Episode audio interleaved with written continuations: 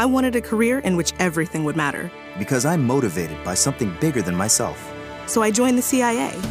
And now I help protect our families, our friends, and every fellow American. Here, my abilities contribute to our mission. Agency professionals have extraordinary integrity and exceptional talents. And every day, we do work that's incredibly important. Find out how everything you do in your career can impact our nation. Visit cia.gov/careers to learn more and apply.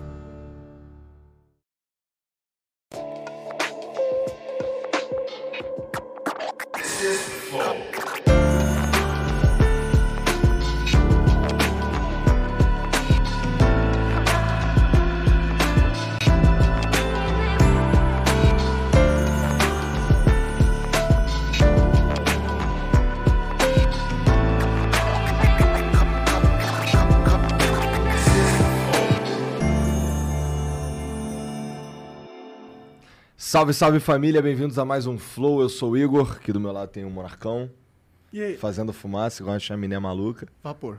Olha lá.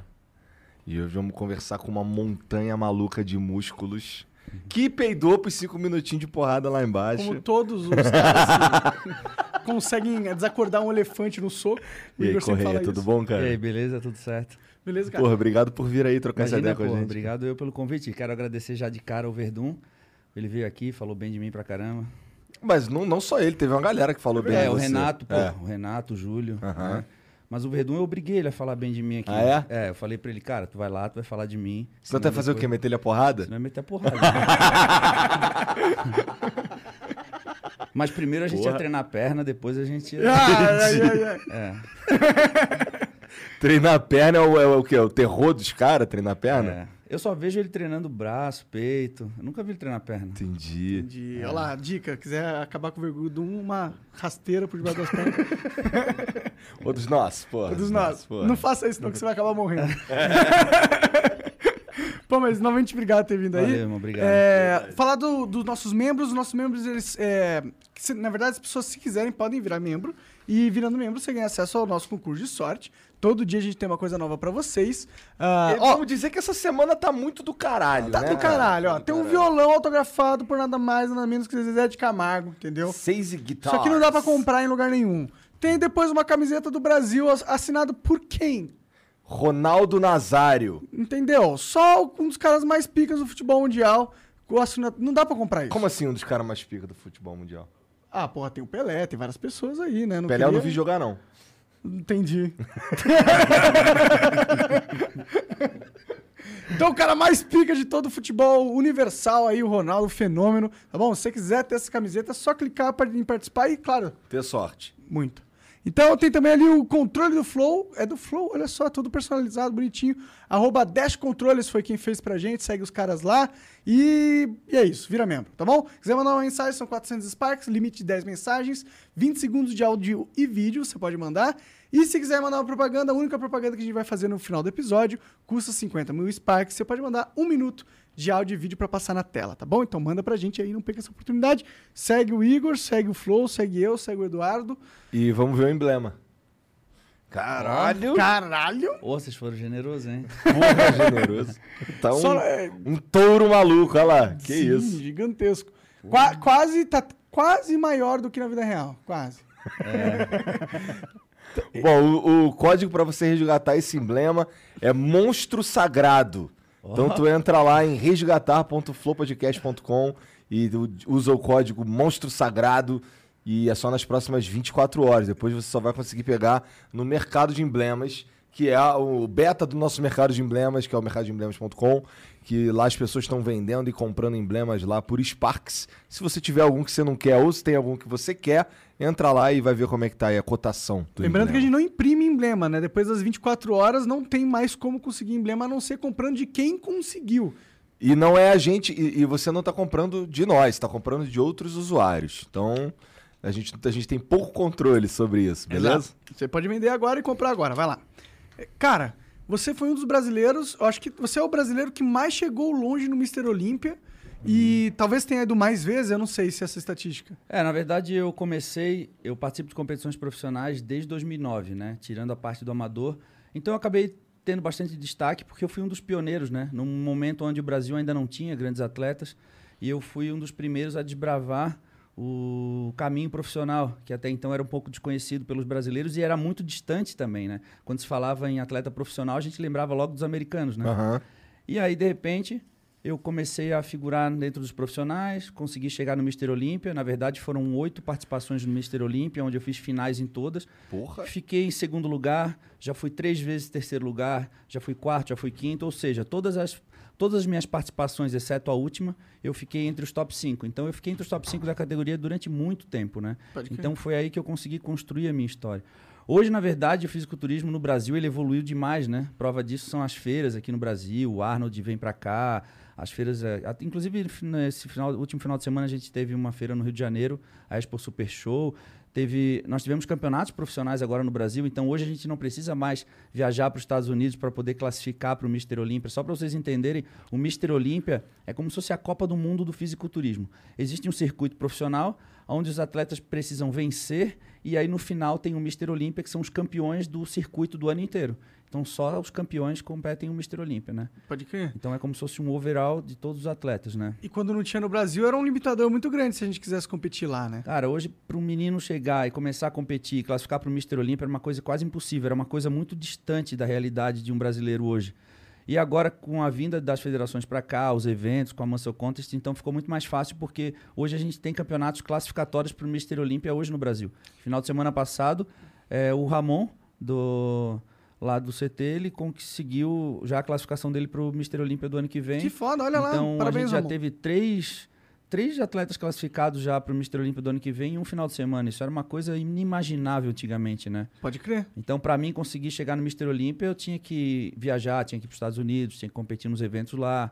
Então, inclusive, no início da minha carreira, eu me mudei para lá porque eu achava que era o único jeito de eu me tornar atleta profissional de bodybuilder, já que aqui no Brasil era uma coisa totalmente desconhecida, né? Sim. As pessoas olhavam aquilo como uma, algo muito bizarro, assim. Por que você quer ficar tão grande? É, e assim, eu acho que o surgimento de novas categorias ajudou a popularizar o esporte, né? Hoje a gente vê aqueles campeonatos Men's Physique, que são aquelas que competem com bermuda de banho, tem aqueles caras que competem com a sunga um pouco mais larga, que é o que é o que é a categoria do Ramon, Classic Physique, que é um físico mais suave. No primeiro momento, essas categorias elas não foram vistas com bons olhos pelos atletas do bodybuilding, porque são caras maiores, são caras mais rabugentos, assim, que já competem há muitos anos. É uma coisa muito antiga, né? Sim. E aí ele fala, pô, lutei tanto pra chegar Como é que aqui. foi a tua visão dessa parada? Cara, eu, pra mim, eu não conseguia aceitar o fato de existir uma categoria onde os caras competiam com suga de banho, já que eu me matava treinando perna. Então, assim, pra nós era uma coisa que era totalmente fora da realidade, não fazia sentido o atleta esconder a perna pra poder competir. Só que com o tempo eu consegui admirar essa categoria porque foram surgindo físicos que o menino que está assistindo a competição, ele não, ele não quer ser como correr, ele quer ser como aquele cara. Ele quer ser como o Felipe Franco. Então ele quer ser. Aquilo ali é uma realidade mais próxima. Ele não. Ele pode gostar do meu físico, do Ronnie Coleman, ou de quem seja, mas para ele, aquilo ali é uma coisa que agrada a ele. Então é o que acontece hoje, né? Então as categorias hoje elas atendem a vários tipos de gostos. E essas categorias que são mais próximas do público, elas acabaram trazendo o público para perto do bodybuilding, né? Então hoje a gente tem muitos mais adeptos ao fisiculturismo por conta dessa evolução do esporte. Eu acredito que isso é, eu vejo isso como uma evolução mesmo, né? Quando é que foi o nascimento dessas categorias novas aí? Faz Olha, muito não tempo? Não, não faz muito tempo. É, um, é, é recente, assim. Dá pra falar uns 5 anos, é, mais ou cinco, menos? de- entre 5 e 10 anos eu não sei exatamente, mas Tá. é muito recente, é muito recente. é. E você já tá vendo esse efeito, imagino, né? Ah, porra, eu tô vendo esse efeito. O, o negócio de, de musculação, de bodybuilding, explodiu como um fenômeno absurdo no- nas redes sociais, né? No YouTube, na internet, no Instagram, porra, principalmente também. Então, a sociedade abraçou. Deu certo, que bom, né? Sim, cara, foi muito legal porque, porra, quando eu comecei, eu não, a gente quase não tinha muita informação. Aí tu replicava aquilo que, cara, tu entrava no, primeiro que as academias eram salas de musculação, não eram academias, não tinha essa proposta que é hoje. Hoje a academia é um grande centro de treinamento, Todo né? um conceito, né? É, antigamente, cara, eu comecei a treinar numa academia que os pesos eram de lajota, era tipo assim, era uma, era uma casa adaptada. Eu lembro até hoje que o chão era de, aquele chão de madeira, eles passavam aquela enceradeira. Tá? Eu lembro até hoje do cheiro daquela cera, assim, da graxa dos aparelhos.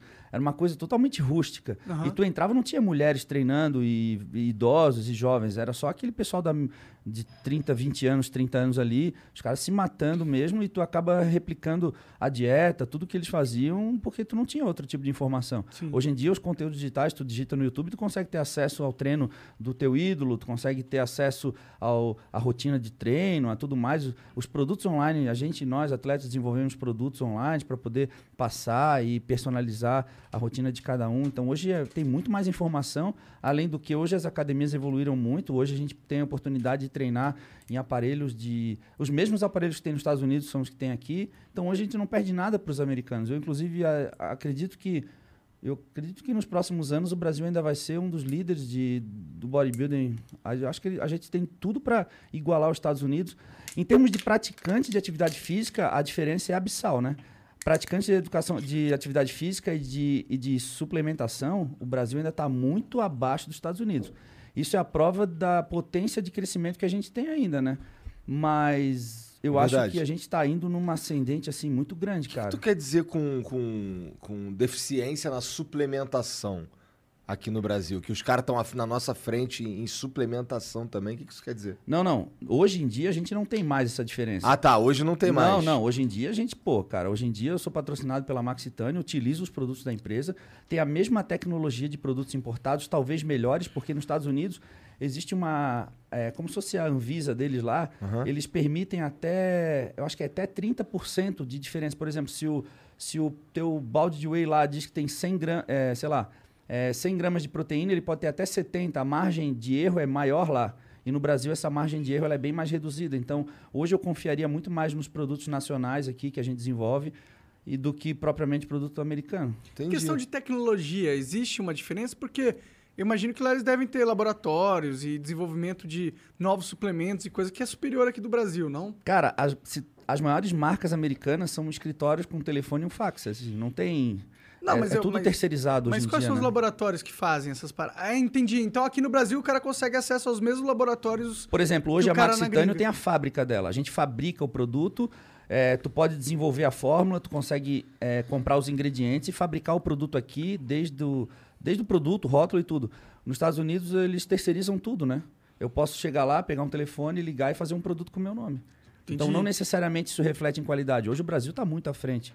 Faz sentido A nesse gente sentido. tem a fábrica, inclusive as marcas americanas, elas, elas vêm para o Brasil para poder fabricar os produtos nas fábricas que tem aqui, para poder vender aqui na América Latina, né? Entendi. Interessante, Porque é muito caro eles trazerem esse produto importado para cá. Para eles vale mais o produto entrar como uma matéria-prima inacabada e finalizar o produto aqui. Então hoje as nossas fábricas aqui têm um poder muito grande de E ainda por cima o produto tem um controle muito maior aqui, né? tem um controle maior, tem maior qualidade e o melhor preço para o consumidor final, né?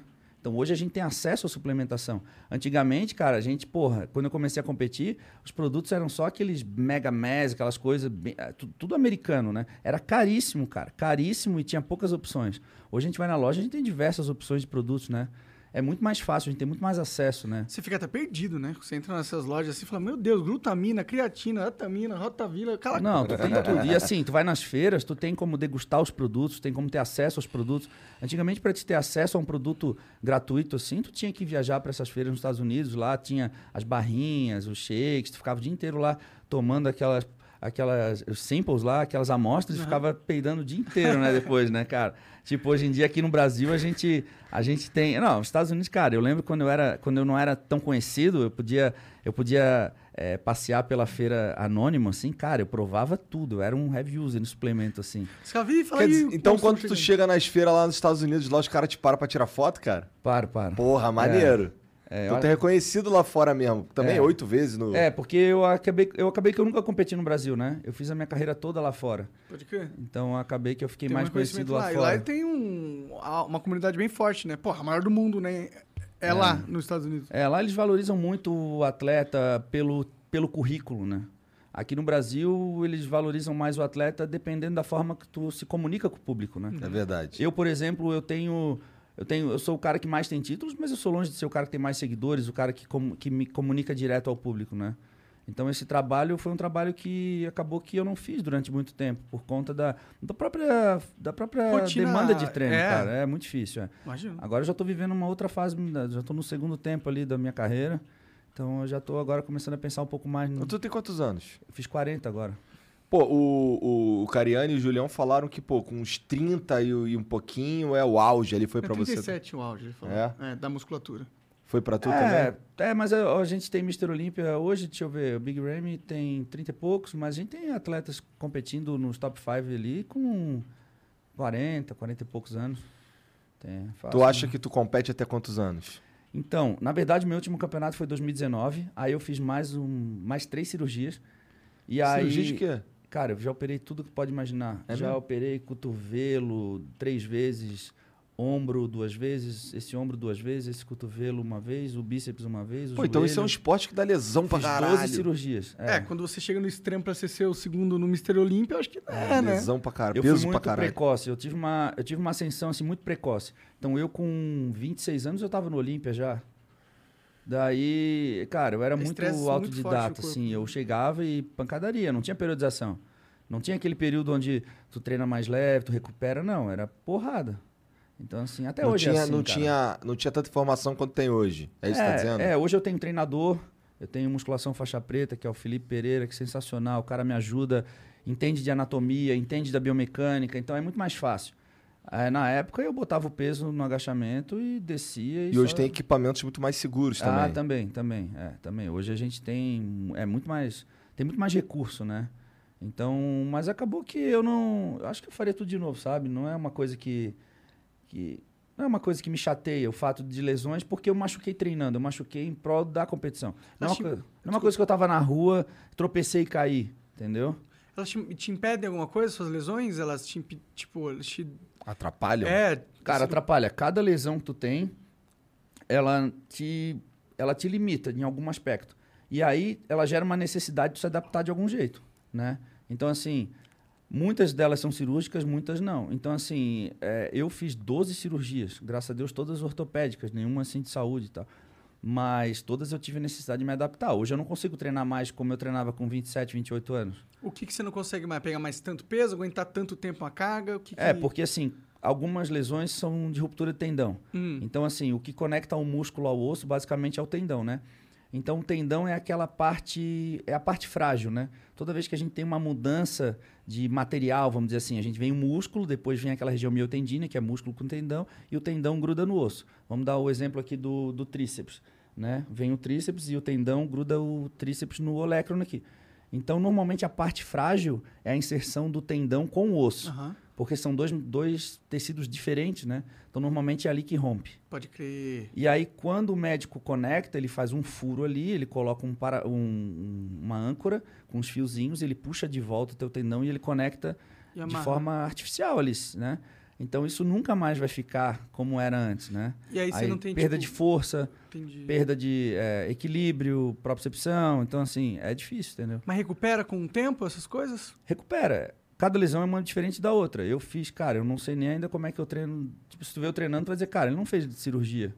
Em 2010 2016 foi meu último Olímpia. Eu falei que eu nunca mais ia competir porque doía muito, eu tinha muita lesão. Aí 2016, eu fiquei parado 2017, 2018. Aí eu resolvi voltar em 2019, cara, ninguém acreditava mais. Tipo assim, não, o cara não tem mais como competir. Aí eu voltei, competi, ganhei o título, me classifiquei pro Olímpia e fui pro Olímpia. Foi o único Olímpia que eu não fiquei entre os top 5, fiquei em sétimo, mas cara, Porra! tipo assim, era duas um... cirurgias nas costas? É, não, não, era algo... E aí eu falei, pô, Dá agora pra eu... dizer que o sétimo no Olímpia é o sétimo mais pica do mundo. É, é, o- é, o atleta mais pica do mundo. Pô, tá Tipo, bom. Porra. Só que quem, como eu já tinha ficado sempre entre os cinco, terceiro, segundo, bateu na trave ali, eu sempre fui muito ambicioso, assim, com relação a, a títulos e tudo mais. E aí eu achava que eu não. Eu achava que, assim, pô, eu acho que agora eu consigo em- emendar. Ano que vem eu vou vir melhor. Cara, aí fui lá, arrebentei o meu ombro. Putz. E depois o joelho e depois o ombro de novo, cara. Fiz Caralho. três cirurgias de 2019 pra cá. Agora eu tô seis meses já que treinando legal. E aí comecei a maquinar de novo essa. Já tá na maldade voltar. pra voltar. Aí comecei a. Entendeu? A, a cogitar novamente. É, cogitar E qual de que foi a lesão mais sinistra que tu teve? Cara, foi a do tríceps. Eu É. tava. Porque todas as lesões são basicamente um, proce- um processo evolutivo. Não é algo que tu tá treinando e pá. É algo que, tipo assim, começa a doer o cotovelo. Aí tu fica com uma tendinite, aí essa tendinite vira uma tendinose, que é uma tendinite crônica, o tendão vai ficando laceado, vai ficando espesso, aí vai criando micro-rupturas, daí tu vai no médico, faz um exame, tu tem uma lesão parcial. Aí tu continua treinando, essa lesão vai abrindo, aí tu vai... é, normalmente tu não chega ao- aos, aos fins de fato porque dói muito, né? Só que eu amarro o braço e continuo treinando. E aí, 2013, eu tava faltando 10 dias pro Mr. Olímpia, eu tava fazendo um desenvolvimento com 50 quilos. Quando eu cheguei aqui nesse pedaço final do movimento que tu usa o tríceps para esticar assim, aí rompeu. Aí fiz assim... Aí o braço caiu assim, o peso bateu aqui e caiu no chão. Caralho! É, foi tipo um acidente bem feio, assim. E aí faltava 10 dias pro campeonato. Cara, eu botei. Eu surtei, eu fui no médico. Cheguei no médico e falei, cara, como se, tipo assim, surtado. Tipo, cara, resolve meu problema. Me mete numa máquina aí de, de ressonância, descobre o que é, faz alguma coisa. Ele falou, calma, cara, não tem nada. Eu fiz eles abrirem no laboratório, me colocar na ressonância. E eu até fui ligar para minha mulher nessa ocasião e falei para ela que eu tava, eu, eu tava num lugar chamado SOS Ortopedia. Eu tava tão nervoso que eu falei para ela que eu tava na SOS Cardio, que é um outro hospital que tem lá em Florianópolis. E ela ficou apavorada, cara. tipo, o cara deu- teve um porque a. Carol sempre acha que eu vou morrer. Ela sempre acha que eu vou morrer. De vez em quando eu tô na sala assim, aí ela, Edu! Aí eu assim, não vou responder, quer ver como ela acha que eu morri? aí ela, Edu? ah, não só ela, né? A maioria das pessoas relacionam muito o fato do tamanho e tal com, com essa questão da saúde e tudo mais, que é uma bobagem, né? Bom, o, o, o Giga, cara, ele parece um. Tá ligado aqueles cachorros que tem dificuldade de respirar? Aham. Porra, o Giga chegou aqui. Sinistro, não foi? Sim, mas ele tem um, alguma coisa, né, no, nariz. Muito peso. É, ele é muito grande. ele é muito grande, mano. É, O pulmão dele deve estar tudo comprimido, mano. de tonelada de músculo que ele tem.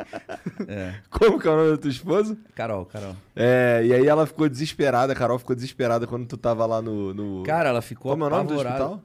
Era SOS Ortopedia. E, E, ela... tu falou que era card. É, eu falei que era cardio, aí, cara, ela ficou doida. Aí eu demorei pra entender por que que ela tava tão apavorada, que ela começou a chorar e gritar do outro lado do telefone. Falei, mas não é pra tanto assim, né? Aí eu, beleza, aí expliquei pra ela, foi lá, me encontrou, cara, faltava 10 dias pro campeonato. E, e o meu nutricionista, cara, o cara que me prepara é o Cris Aceto, que é um dos principais nutricionistas no meio profissional, é o cara que prepara o Jay Cutler, os caras mais pica lá. Ele prepara os gringos também. É, e ele é, ele é gringo, né? Ele é americano. E ele, Como é que é cara, o nome dele? é Cri- Cris Aceto, é Cris Aceto que fala, né? Mas Cris Aceto, a gente chama ele, já Aham. virou brasileirado. É o cara que agora treina o Ramon, o Rafa Brandão, é o cara que treina agora os principais brasileiros também. E ele, cara, ele é um, ele é americano, é diferente do brasileiro que coloca paixão em tudo, sabe? O cara é prestador de serviço. Aí eu liguei pra ele e falei, Cris, é, acabei de romper meu tríceps total. Aí ele falou, não tem problema, segue o plano. Aí eu, pô, segue o plano? Tipo, vou seguir, né? Dieta, cardio, as coisas. Aí eu falei, e o treino? Ele assim, consegue fazer pack deck? Sabe pack deck, sim? Aí eu falei, ah, consigo. Ele assim, então vai, faz pack deck aí. Tipo assim, aí três dias depois viajei para os Estados Unidos, porque eu chego lá sete dias antes. Encontrei ele. É, cara, meu braço tava todo roxo, assim, porque quando rompe o tecido, tem um sangramento interno. E aí fica aquele roxão, assim, vai se espalhando. Não dói, mas fica feio, sabe? Pode Só pra entender, tu viajou com ele rompido? Viajei com ele rompido. Caralho, tu é, maluco mesmo. É. Aí eu cheguei lá, tipo, o braço tava tipo assim, preto, preto, preto. Do cotovelo pra baixo tava preto. Tá maluco. E aqui o bíceps também tá bem preto. assim. Qual o movimento que tu não conseguia fazer? Eu não conseguia fazer o movimento de extensão, assim. Tinha um buraco aqui. Tinha um buraco aqui. Entendi. E aí o médico falou que, pelo fato do tendão estar completamente rompido, não, não sabia exatamente, ele falou que eu podia perder a flexão e extensão do braço, porque como não tinha conexão entre o músculo e o osso, Aham. ele falou que a qualquer momento aquilo ali podia. E aí eu fui pra competição, chegou lá, minha preocupação era em tampar aquele preto, né? Aí eu fiquei, cara, sete dias no hotel fazendo gelo e passando gelo, massagem, drenagem, cara. Foi bem desgastante psicologicamente, porque nos últimos sete dias, cara, o atleta quer treinar, já é difícil a dieta, já é. Já, porra, a preparação já é foda, cara. Aí tu tem que ficar os sete dias lidando com uma parada dessa. Tipo, o cara quer treinar, focar, comer, que já é, já é difícil. E eu tava lá, cara, o dia inteiro fazendo drenagem, laser, é, tudo que podia fazer, choquinho. E aí no dia da competição, o braço tava bem preto. Aí a moça que foi me pintar lá, ela pegou aquelas tintas de tampar tatuagem. Aí ela passou no braço assim, e aí tampou tudo, sabe? E só que assim, um cotovelo tava normal, outro cotovelo parecia que tinha uma bola de tênis, assim. Entendi. E eu não falei nada porque eu não queria que trouxesse atenção pro meu braço. E aí, a adrenalina em cima do palco, cara, eu só sentia est- estralar, barulho, assim.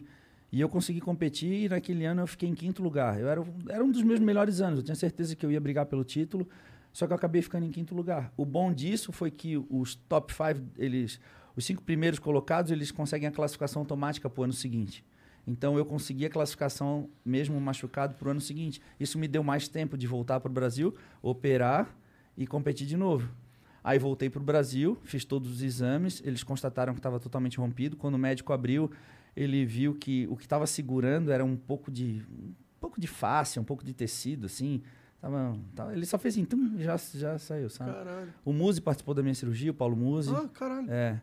E aí, cara, foi uma cirurgia bem grande. Abriram o braço assim, bem grande, mexeram. Tipo, cara, é, Foi o é- braço esquerdo? foi o braço esquerdo. Ele tem uma, uma cicatriz bem grande. Aham. E assim, a cirurgia, cara, parece um parece é bem, é bem assim, bem forte de é uns martelos assim, e eles mexem, é, é aberta a cirurgia, então ela é, É, tu bem tá dormindo, né? É, eu tava dormindo. Ela é bem agressiva, eles usam furadeira. Caralho. Eles tiraram um tendão que eu tenho no antebraço aqui para usar de enxerto aqui. E, cara, e meu osso é muito denso, então assim, é por conta do treino, é, é muito difícil de furar. Então tem o Muse tem vídeos que a furadeira faz assim. Aí eles têm que trocar a broca, botar outra, usar três brocas Caralho. pra conseguir Tu furar. viu esse vídeo, Eu cara? vi, Tu vi. tem eu vi tudo, eu vi tudo. Caralho. Eu Caralho. vi tudo, cara. Tá maluco, eu não É, queria ver essa é, porra, é não. bem agressivo, cara, é bem agressivo. Eu tenho uns amigos na academia que falam assim, pô, deixa eu ver o vídeo, cara. Aí o cara olhou o vídeo e falou, ai meu Deus. Aí o cara apagou, falou, nunca mais vou mostrar o vídeo pra ninguém, cara. Mesmo que fale assim, eu quero ver, eu não vou mostrar mais. Tá E, porra, já rolou de tu operar uma parada, por não, exemplo? escuta, essa, Vai. essa foi a mais sensacional que eu fiz essa, eu voltei pro Brasil e fiz essa cirurgia. A cirurgia foi dia 12 de outubro, era o dia das crianças. Eu fiz a cirurgia e aí eu tinha 10 meses até o próximo Olímpia. Aí eu fiz a preparação, eu, eu em janeiro mandaram o contrato para eu assinar, porque eu já estava classificado automaticamente. Aí eu pedi uma prorrogação, porque eu não estava me sentindo. Cara, eu voltei a treinar em fevereiro. Fiz a cirurgia em outubro, voltei a treinar em fevereiro. Enquanto isso, eu olhava os caras que estavam competindo comigo, esmagando forte no Instagram. Eu falei, porra, cara, tô ferrado. Aí eu não queria assinar o contrato. Falei, acho que melhor eu ficar esse ano parado. Aí quando chegou em junho, cara, eu falei, quer saber, eu vou. Tinha muita gente me dando força e tal, não sei o quê. Aí eu fui e fiquei em segundo, cara. Foi o ano que eu fiquei em Porra. segundo. Perdi assim por um detalhe, cara. Foi o grande 2014 que a galera fala até hoje, sabe? Caralho. Foi legal pra caramba, cara. Tinha 30 mil pessoas gritando meu nome na arena, assim. Foi muito Caralho. foda. Então, assim, foi meu ano mais difícil e aí foi meu melhor resultado, cara. Que loucura, mano. Cara, às vezes... Como é que tu fez pra ganhar esse tempo aí que tu ficou sem treinar?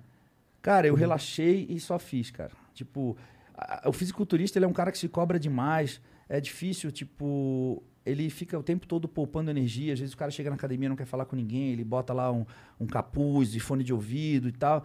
E eu aprendi com o tempo, cara, que a gente tem que relaxar, fazer as coisas, porque a mente ela tá totalmente relacionada com, com o corpo, cara. Parece meio clichê falar isso, mas todas as vezes que eu obtive resultado foi as vezes que eu fiz a coisa de forma mais relaxada.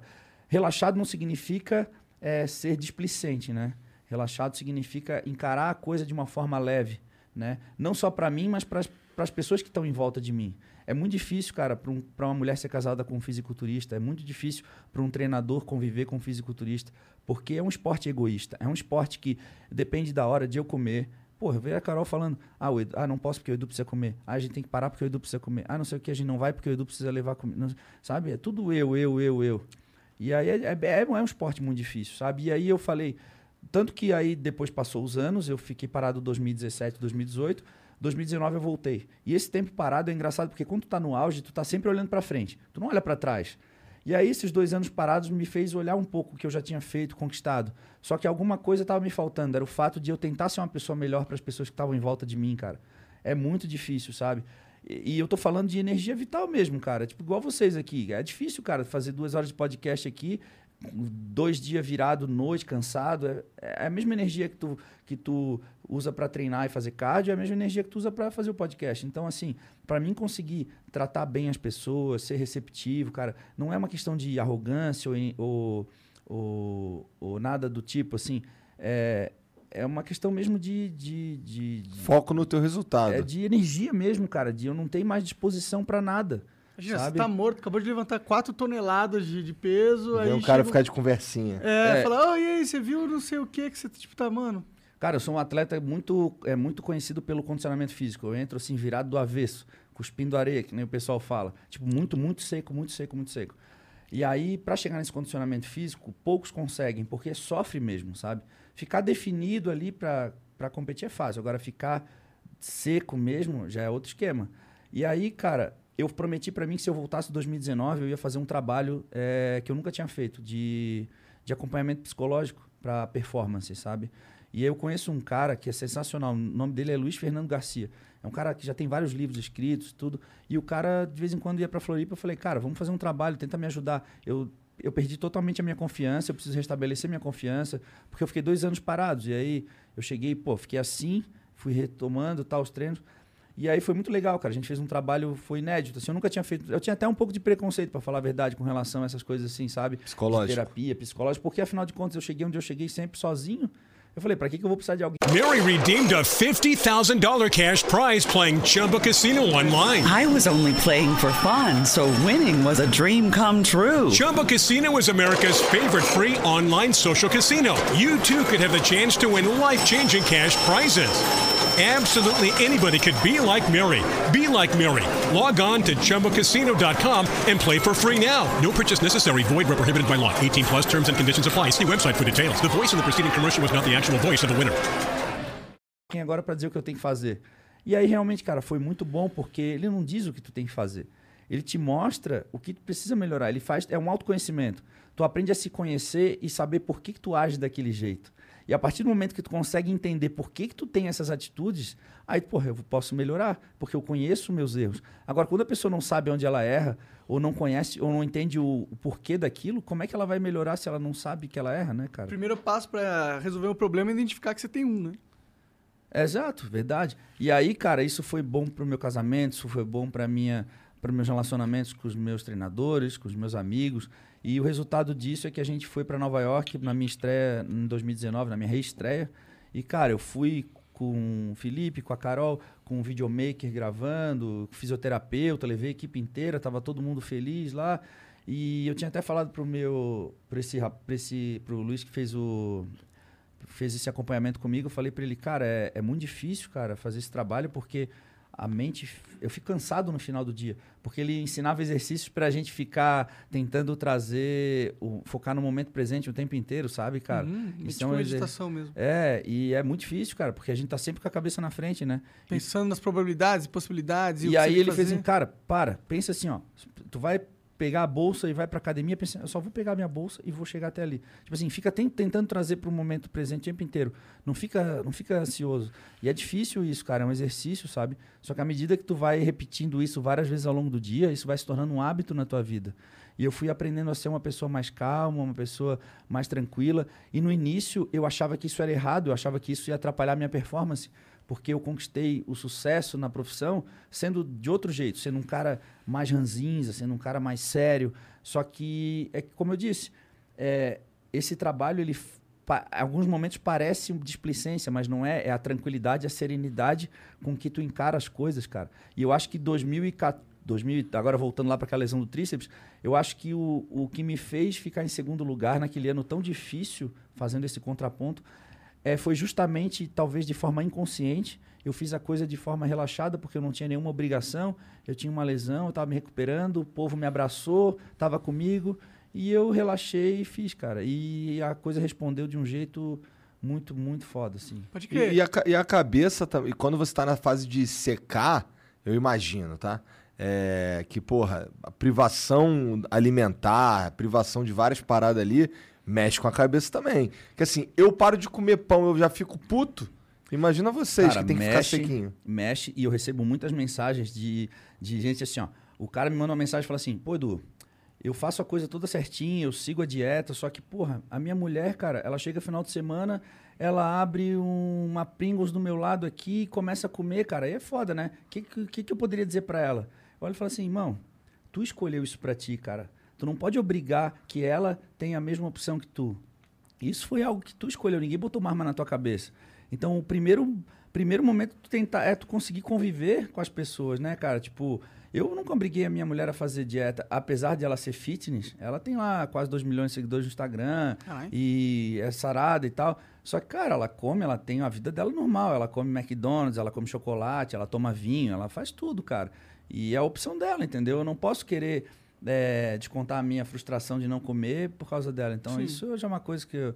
Então, eu falo, cara, é, é, é uma opção minha. Eu escolhi viver dessa forma. E ela me respeita. Isso já é o suficiente pra eu conseguir seguir em frente, Ela sabe? te ajuda também, né? Ela, porra, aí, tá na hora, o Eduardo tem que comer, vamos lá. Cara, mas é difícil, tá? É difícil, assim, é, é bem difícil para um casal é, conseguir conviver com isso. Tem que ter um entendimento. Tipo, o meu desejo de chegar no Mister Olímpia tem que ser o sonho dela também. Então, ela, ela se dedicou ao máximo durante toda a minha carreira. E é incrível isso, cara. Tá com ela há mó tempão? A gente tá 14 anos juntos. Tu foi pros Estados Unidos já levou ela? Não, a gente não era. Eu conheci ela quando eu voltei. Essa fase Entendi. dos Estados Unidos a gente não tava junto ainda. A gente tá junto desde 2007. É, 2007. Eu sei o que, que te levou pros Estados Unidos, tu já me contou. Mas como é que foi, cara, essa, essa transição pra lá? Cara, eu fui pra lá com o desejo. Na verdade, eu, eu, vou, eu, eu conquistei o Mister Universo com 21 anos, campeonato que tem na Inglaterra, bem tradicional e tal. Voltei pro Brasil e Mister consegui. Universo. Mister Cara, Universo. É o cara mais pica do Parece mais universo. pica que Mr. Olímpia, Parece né? mais pica.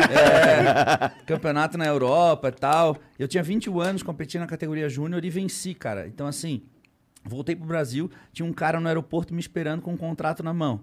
Cara, contra... na época era dois mil reais, eu achei que eu tava rico, cara. Eu achei que eu ia enriquecer, mas, porra, na época até que era um dinheirinho. Era um moleque de 20 anos, fazia faculdade. Aham. Aí eles me levaram pros O cara Estados tá me Unidos. pagando pra fazer um bagulho que eu amo? É, Demorou. exatamente. É, não, pô, com certeza. Aí eu fui para os Estados Unidos, eles me levaram para a Feira do Olímpia, porque eles foram expor lá. Chegou lá, eles me botaram. Cara, eles ficaram no Mandalay Bay lá, que era o hotel oficial, e eles me colocaram naqueles motelzinhos, sabe? Na- que o carro para na, na Tô porta. ligado. assim. aqueles tipo, motelzinhos de série. assassinato. É, tipo, cara, eu tava dormindo, tipo assim, bilhetinho embaixo da porta. À noite, cara, tu levanta de manhã, tem assim uns 10, 20 bilhetinhos de stripper embaixo da porta. assim, sabe? que doideira. Ah, mas eu tava me divertindo demais. A primeira vez que eu fui pro, pra Las Vegas, pro Olímpia. E quem não gosta de stripper, né? É, é, nessa época eu tava solteiro. Só que eu não tinha um real, pô. Dois mil reais nos Estados Unidos. Não faz Transforma em dólar, não dá pra fazer esse barulho todo aí, não. aí, cara, eu fui, aí fui pra feira, conheci os atletas, foi um sonho. Aí no final o cara chegou pra mim e falou assim: ó, Edu, seguinte, cara, a gente não conseguiu registro pra vender no Brasil, não justifica mais a gente patrocinar atleta nenhum, a gente vai encerrar o projeto por aqui. E acabou. Tipo, fazia, tipo, meu patrocínio durou, sei lá, uns me meses, assim. Aí, na época, eu conheci o Thiago Tavares, que ele era lutador do UFC, e ele tava com a galera da American Top Team na Flórida. Aí eu falei, cara, eu não vou voltar pro Brasil. Eu já consegui chegar até aqui, aí eu vou ficar aqui. Aí eu liguei pra ele e falei, Tiaguinho, tu consegue pra mim morar aí, ficar um tempo aí e tal? Ele falou, Edu, a gente já mora numa casa muito cheia, mas eu conheço uma casa. Lá a gente fala de quartos, não fala de casa. Eu conheço uma casa que tem três quartos e tem um rapaz que tá morando sozinho num quarto. Eu falei, meu Deus, cara. Aí eu peguei e fui pra lá, ele me pegou no aeroporto, me levou pra Fort Lauderdale, que é um pouquinho ao norte de Miami ali. E aí eu fiquei lá, cara. Fiquei dividindo o, dividindo o quarto com esse cara, mas morando numa casa com nove ou doze pessoas. Eu nem lembro, porque a gente nem se encontrava, cara. E era, porra, foi ali que eu comecei, entendeu? Aí eu fui para uma feira em Miami, tinha um- os campeonatos, campeonato nacional americano, Nationals, campeonato de fisiculturismo, tipo como se fosse o nosso campeonato brasileiro aqui, só que na época Tu campeonato... treinava com ele? Com esse teu amigo? Não, não, ele era lutador do UFC. E tu treinava onde? Eu treinava sozinho numa academia lá. Me, me matriculei numa academia lá e treinava sozinho. Entendi. E aí eu fui pra essa feira em Miami. Aí andando na feira assim, cara, eu conheci um editor-chefe de uma revista. Aí o cara me convidou pra fazer umas fotos nessas revistas de fitness e tal. Aí eu conheci um treinador e ele me convidou. Era um homem e uma mulher. Ela competia no Olímpia. Ela era, ela era bodybuilder. E ele era o treinador dela e marido dela. Aí ele olhou pra mim e falou assim: pô, esse cara aí, não sei o quê. E aí ele fala, eles falavam comigo assim, como se eu, tipo, cara, tá fazendo o que aqui? Eu falei, cara, tô perdido, mas literalmente perdido. Tipo assim, tô dividindo um quarto com um cara lá em Fort Lauderdale, eu vim pra cá, não, tenho, não sei nem como é que eu vou embora. Aí o cara falou, não, não, arruma tuas coisas e vem morar comigo que eu vou te treinar. Caralho. É, foi a minha primeira grande Parece história aventura de lá, filme cara. essa porra aí. É. Aí eu peguei minhas coisas e fui morar com um casal que eu nunca tinha visto na vida, cara. E é por isso que hoje eu não tenho um rim. Não, eu não tenho rim, mas não é por isso, não. aí, cara, eu fui morar com esse casal. E aí foi muito louco, cara, porque o cara era um venezuelano que estava ilegal nos Estados Unidos fazia uns 10 anos. E ela competia. O sonho dela era competir. Foda-se o resto, entendeu? E aí eles tinham uma, ela tinha uma filha que não era deles, era filha dela. E aí eles mandaram a filha pra morar com o pai e eu ficar no quarto da menina. Caralho. Aí eu, tipo assim, grande pra caralho, dormi num quarto, tipo assim, todo rosa. com uma cama pequenininha, com umas bonecas, com uns- umas fotos do Usher na parede. Assim. Caralho. Cara, era bizarro. cara. Aí, daí ele falou assim, ó. Eu falei, cara, eu preciso voltar pro Brasil, porque meu visto vai vencer, eu preciso tal lá. Aí eu voltei pro Brasil. Aí, nesse meio tempo, cara, ela faleceu. Eu recebi... Cara, eu vi uma... A eu- filha dos é, caras? eu recebi uma mensagem de um amigo meu me dando os pêsames. Falando assim, pô, meus pêsames. Meus pêsames o quê, cara? Pô, a Fanny faleceu e tal. Eu fiquei chocado, cara. Fiquei assim. Aí eu fui procurar na internet e tal. Já tinha lá, ah, bodybuilder e tal, não sei o que, faleceu. Morte súbita. Não sei exatamente o que Caralho, aconteceu. Que horrível. É, e aí, cara, eu liguei pra ele, aí ele tava muito mal, eu peguei o avião e fui pra lá. Escuta essa história. Peguei o avião e fui pra lá. Não sei exatamente como que eu fiz, provavelmente peguei o que eu tinha de dinheiro, tranquei a faculdade, na época eu fazia engenharia de aquicultura na UFSC, cara. Tipo, é, é bem tua cara mesmo. tipo uma biologia assim. tipo, é, trabalha com cultivo de organismos aquáticos, assim, sabe? Aí, cara, tem nada a ver comigo, peguei, tranquei o curso na sétima fase e tal. E aí fui pra lá. Aí cheguei lá, cara, ele tava morando na mesma casa, só que já tinha uma outra mulher morando com ele, fazia tipo uma semana. E a outra mulher, ela competia com ela que morreu. Elas eram amigas. Aí eu não sei se era um triângulo, não, não me interessa. Ela tava morando com a gente agora. Era a nova configuração da casa, era ela. Ah, não foi a filha deles, foi a mina Foi do a mulher, a foi a mulher. É, a Caralho. esposa dele, a esposa dele. Caralho. Aí, lá vai eu pro quarto da menina de novo. Aí, cadê a menina? Foi morar com o pai. E aí ficou, cara, eu com essa nova mulher e ele e a gente morando nós três ali. Aí eu fiquei, aí eu precisava de um emprego, porque agora eu tava morando, e tava indo pra ficar, eu não tava mais de passagem. Aí a gente foi na academia, ele arrumou um emprego pra mim. Porra, meu primeiro emprego, cara, foi de faxineiro da academia. Eu era limpava, né, todo respeito aos faxineiros, mas eu era tipo assim, eu, eu tava alme- Grandão, almejando com ser aquela roupinha. é, almejando fazer carreira no fisiculturismo, o que sobrou pra mim era limpar banheiro, eh, botar os halteres no lugar, coisinha assim, sabe? Aí eu pensei, porra, cara, ninguém vai querer fazer aula de personal, coisa assim, com o cara que limpa os aparelhos, que limpa o banheiro, né, cara? E aí eu comecei a dar aula de personal em outra academia, né? Se eu trabalhava limpando a academia, eu fazia tipo, eu fazia umas correrias bem doidas, assim. Você tinha, você era tipo super-herói. Cara, é. E aí, cara, eu fiquei, eu fiquei sabendo que depois essa menina, que era filha da moça que morreu, ela foi morar com o pai e o pai se enforcou, o pai se suicidou, cara. Caralho. E aí eu não sei do, do paradeiro dela, cara. Caralho. Caralho, É. que história trágica do cacete, meu irmão. E aí, cara, como eu fui muito. Como Uma eu fui. vibe atrás da outra. Caralho! Como eu fui muito. A gente tá falando tudo menos bodybuilder agora. Quando eu fui muito muito cedo pra lá, cara, tipo assim. Porra, eu sentava no sofá com o pé pra cima assim, ele começava a chorar porque ele. Ou ela sentava assim, sabe assim? Puta Era muito merda. recente, cara, fazia uma semana. E a outra mulher ficava muito puta, cara, porque ela, pô, isso o quê? O cara fica chorando, não sei o quê. E eu ficava Caralho, naquele que meio ali, cara. Eu ficava naquele meio ali, tipo assim, chorando a morte da, da que foi e a outra puta da cara porque o cara tava chorando a morte dela. E eu ficava naquele meio campo ali. E ali eu tinha que trabalhar pra ganhar meu dinheiro porque ele me cobrava um valor semanal pra ficar morar com eles. Aí eu tinha direito à internet, tinha direito, era confortável ali, não era ruim não. Era em South Beach, era uma região descolada ali e tal, praia, legal. E apesar de nunca ter ido pra praia, mas não dava, né? Aí, aí eu treinava com ele, ele era como se fosse um treinador. E aí, aos poucos, eu fui pegando alguns alunos de personal dele é, para me restabelecer, para as pessoas verem que eu dava aula de personal. Então, ele ficava em casa e dizia assim: vai lá, dá aula pro cara lá. Ele falava em espanhol, eu ainda falava. Eu falava em português, ele falava espanhol, a gente se entendia. Pode crer. E aí, primeiro dia, eu fui dar aula para um ex-jogador profissional de futebol americano. Peguei o dicionáriozinho, cara, aqueles caras que usa camiseta até o joelho, assim. O nome dele era Pop, mas era um, porra, cara, gigantesco, assim, cara, forte pra caramba. E aí eu fui dar aula pro cara, assim. E aí o cara era meio gangster, assim. E aí o cara gostou de mim, cara. Aí no final do treino o cara pegou, abriu a mochila assim, me deu um pacotão de dinheiro enrolado, assim. Enrolado, assim, numa trouxa, assim. E deu pra mim, cara. Eu cheguei em casa, olhei pra ele e falei, cara, olha só o que, que ele me deu. Ele falou, não, não, é isso aí mesmo, cara. Mas o dia que ele der uma arma e pedir pra matar alguém, tu nem pergunta, mata. Aí eu falei assim, meu Deus, cara, onde é que eu tô me metendo, cara? Não, onde é que eu tô me metendo, cara? E o cara tinha um clube de stripper, cara. E aí, como ele era jogador de futebol americano, a gente, eu queria muito conhecer o clube de stripper. Aí foi. Aí foi eu. Calma aí, calma aí. Como ele era jogador de futebol americano, eu queria conhecer o clube de stripper. Não, não, é, tô. Ô, ele tinha um, ele era joga- Maneiro. ele era um ex-jogador de futebol americano, então o clube de stripper, eu pulei essa parte. Era era era só televisão passando jogo de stripper e a galera assim uns velhos assim vendo o jogo e as mulheres dançando assim, cara, mas era um monte de gordona assim dançando, sabe? Era uma parada bem, cara, sabe assim, tu chega na frente da parada, sabe aquele bueiro saindo fumaça, aquele carro fazendo assim, era meio aquele estilo de lugar assim, cara. Aí eu Porra, parecia, aí parecia que tava num filme, cara. Aí eu cheguei lá Ah, não, a- como o cara que te dá um maço de dinheiro fechado e o outro que fala, ó, se ele te der uma arma, isso não tem nada a ver com o filme. Não, não É, não, aí, tava cara- normal até agora. Isso Porra. do bueiro que você falou foi estranho, É, realmente. do bueiro, o bueiro que fez parecer o filme.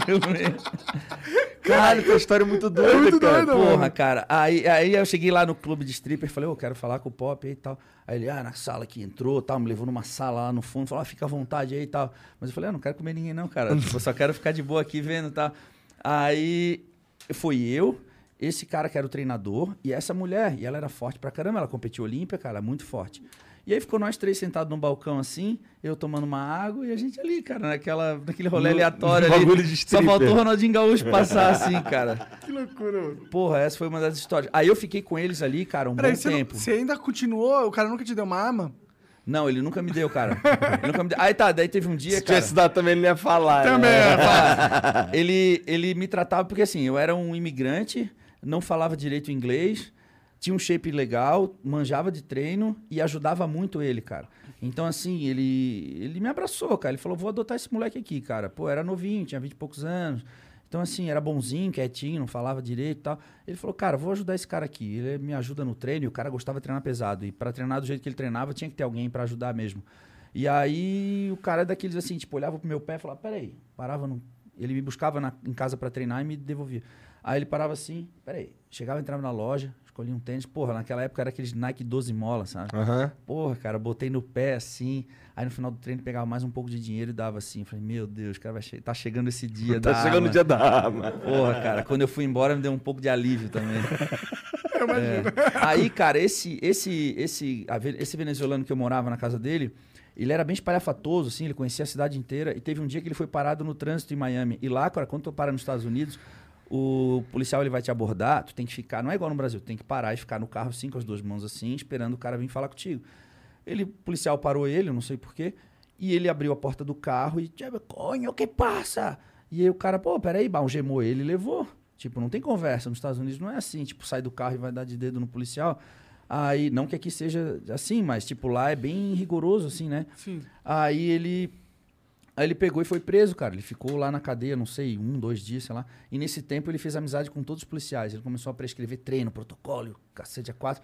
E aí, cara, nossa casa era um entre sai de policial, cara. Que pira, cara. policia- os caras, o policial lá, os polici- a maioria dos policiais nos Estados Unidos são cubanos, cara. Os cubanos são grandes pra caramba, cara. Eles treinam pesado. E aí, normalmente, esses departamentos de polícia têm academia própria e tudo mais. E aí, os caras era entrada e sair da nossa casa o tempo inteiro porque a moça cozinhava e fazia dieta, marmita. E aí, cara, era um entra e sai. E aí, nesse meio tempo, eu conheci um cara, um desses cubanos que. É porque os caras gostavam de mim, porque esse cara que eu morava, ele era muito popular na cidade, e aí ele falava assim: ah, meu, meu irro, não sei o quê, me chamava de filho e tal. Aí os caras, tipo assim, pô, que legal, Adotaram cara. também. Aí eles me adotavam, assim, tipo, igual esse jogador de futebol aí, os caras, tipo, pô, que legal, cara, quando tiver um trampo aí de segurança, eu vou te chamar pra fazer um dinheiro extra e tal. Aí eu fui. Quão grande você era naquela época? Cara, eu era, tipo, do jeito Comparado com hoje. ah, eu não era tão menor, porque eu era Entendi. mais novo, só que eu era menos lesionado, assim. Então eu conseguia, eu já tinha um braço, um braço também era grande. Pode crer. Já tinha um braço grande, já tinha, já treinava legal. Só que eu era bem mais novo, assim.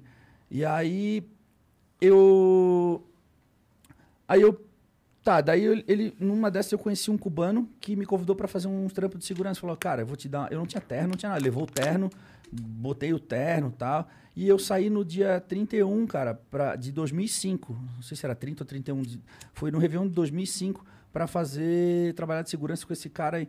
Aí ele pegou, me levou lá, eu fiz um Skype lá com a minha mãe na câmera, estava lá, Réveillon, tá, pô, mó deprê, porque morando nos Estados Unidos, cara, com o sonho de se tornar fisiculturismo, mas o negócio estava muito longe ainda, cara. Eu era faxineiro, eu dava aula para um maluco lá que eu não sabia o que, que ia acontecer comigo depois.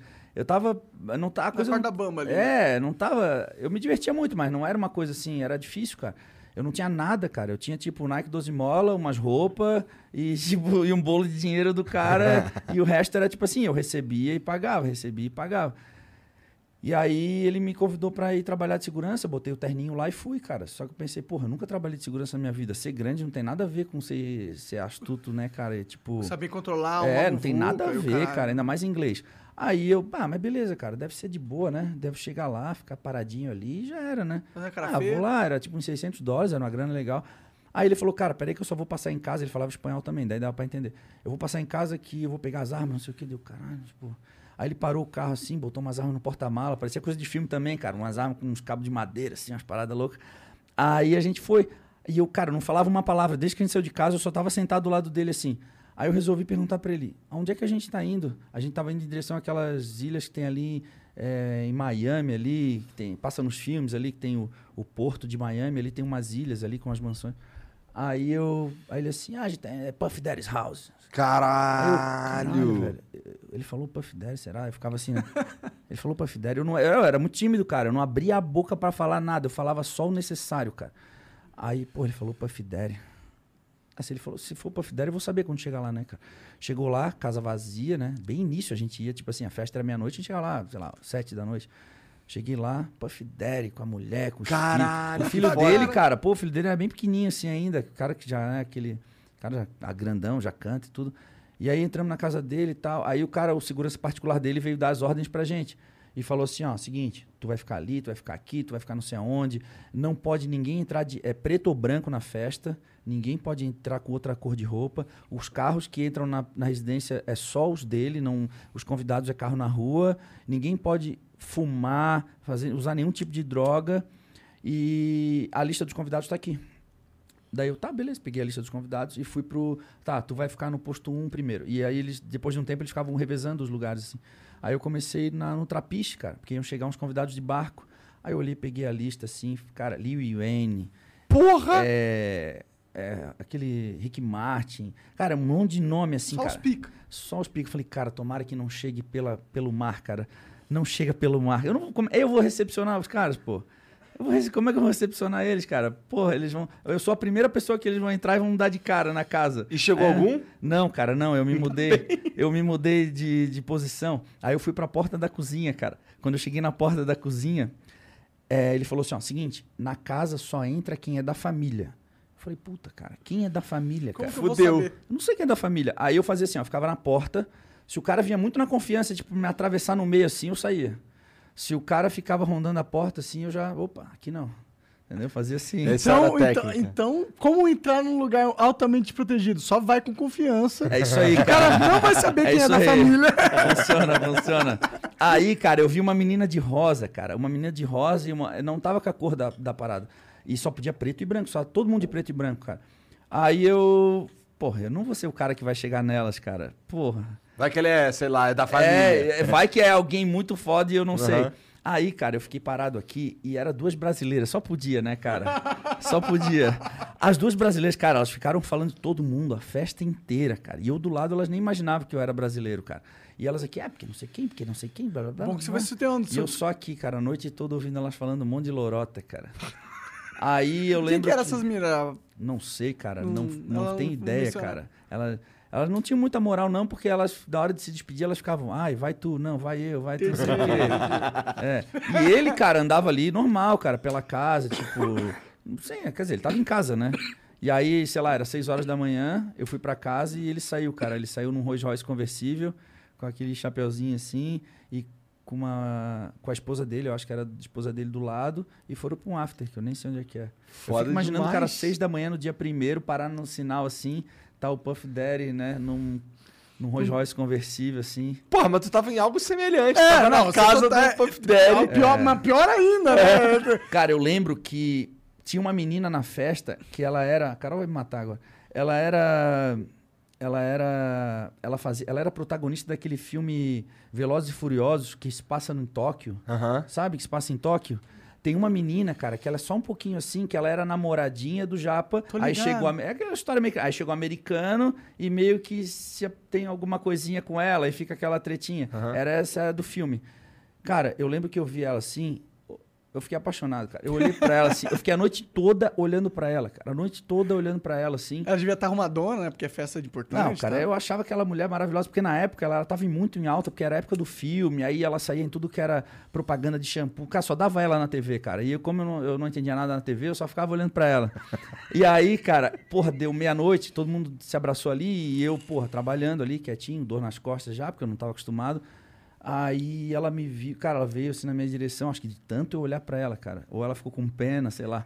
Ela veio, me deu um abraço e falou Happy New Year, cara. Puta, pra quê, velho? Eu não dormi, acho que uns dois dias, cara. Eu apaixonado por ela. É, e Faz aí, muitos anos isso, viu? Faz, dele. É, 2005, é, cara. ô, Carol nem era nascida ainda. e aí, Que cara, história maluca, cara. Aí eu tenho muita história, assim. é, na época do Furacão Vilma, eu tava lá também. Quebrou a cidade Caralho, inteira lá. sério? cara. Tava onde? Você ficou onde você Eu tava se... nessa casa aí. Aí, aí, de- lá ficou de Ficou o tempo inteiro na casa do, do venezuelano? Fiquei lá, cara, o tempo inteiro. O tempo inteiro. Quantos anos? 2000 e- foi 2000 e- eu, eu, eu fui eu primeiro eu fiquei uma vez né que foi quando aquela moça Aham. ainda era viva e depois eu voltei pro Brasil e depois eu fiquei mais um ou dois quase dois anos lá pedi uma extensão de visto acabei ficando lá mais tempo só que foi legal, cara, esse período que eu fiquei lá, porque eu acabava viajando com eles para os campeonatos. Eu comecei a conhecer um pouco mais como que funciona, quais campeonatos são importantes, quem que promove, quem está por trás dos campeonatos, quem são essas pessoas, quem são a galera que é influente, quem manda no negócio, quem não manda. Como que os atletas se comportam, como é que é feito, como é que é o jogo, quais as regras do jogo, entendeu? E aí isso foi muito bom, cara, porque quando eu voltei pro Brasil, Cara, a gente tá falando do Puff Daddy, mas o Puff Daddy teve na casa dele como segurança um cara que ficou em segundo lugar no Mister Olímpia. Pra você ver o nível do segurança ligado, que tem na casa do Puff Daddy, né? maneiro, maneiro. É, porra, bem legal.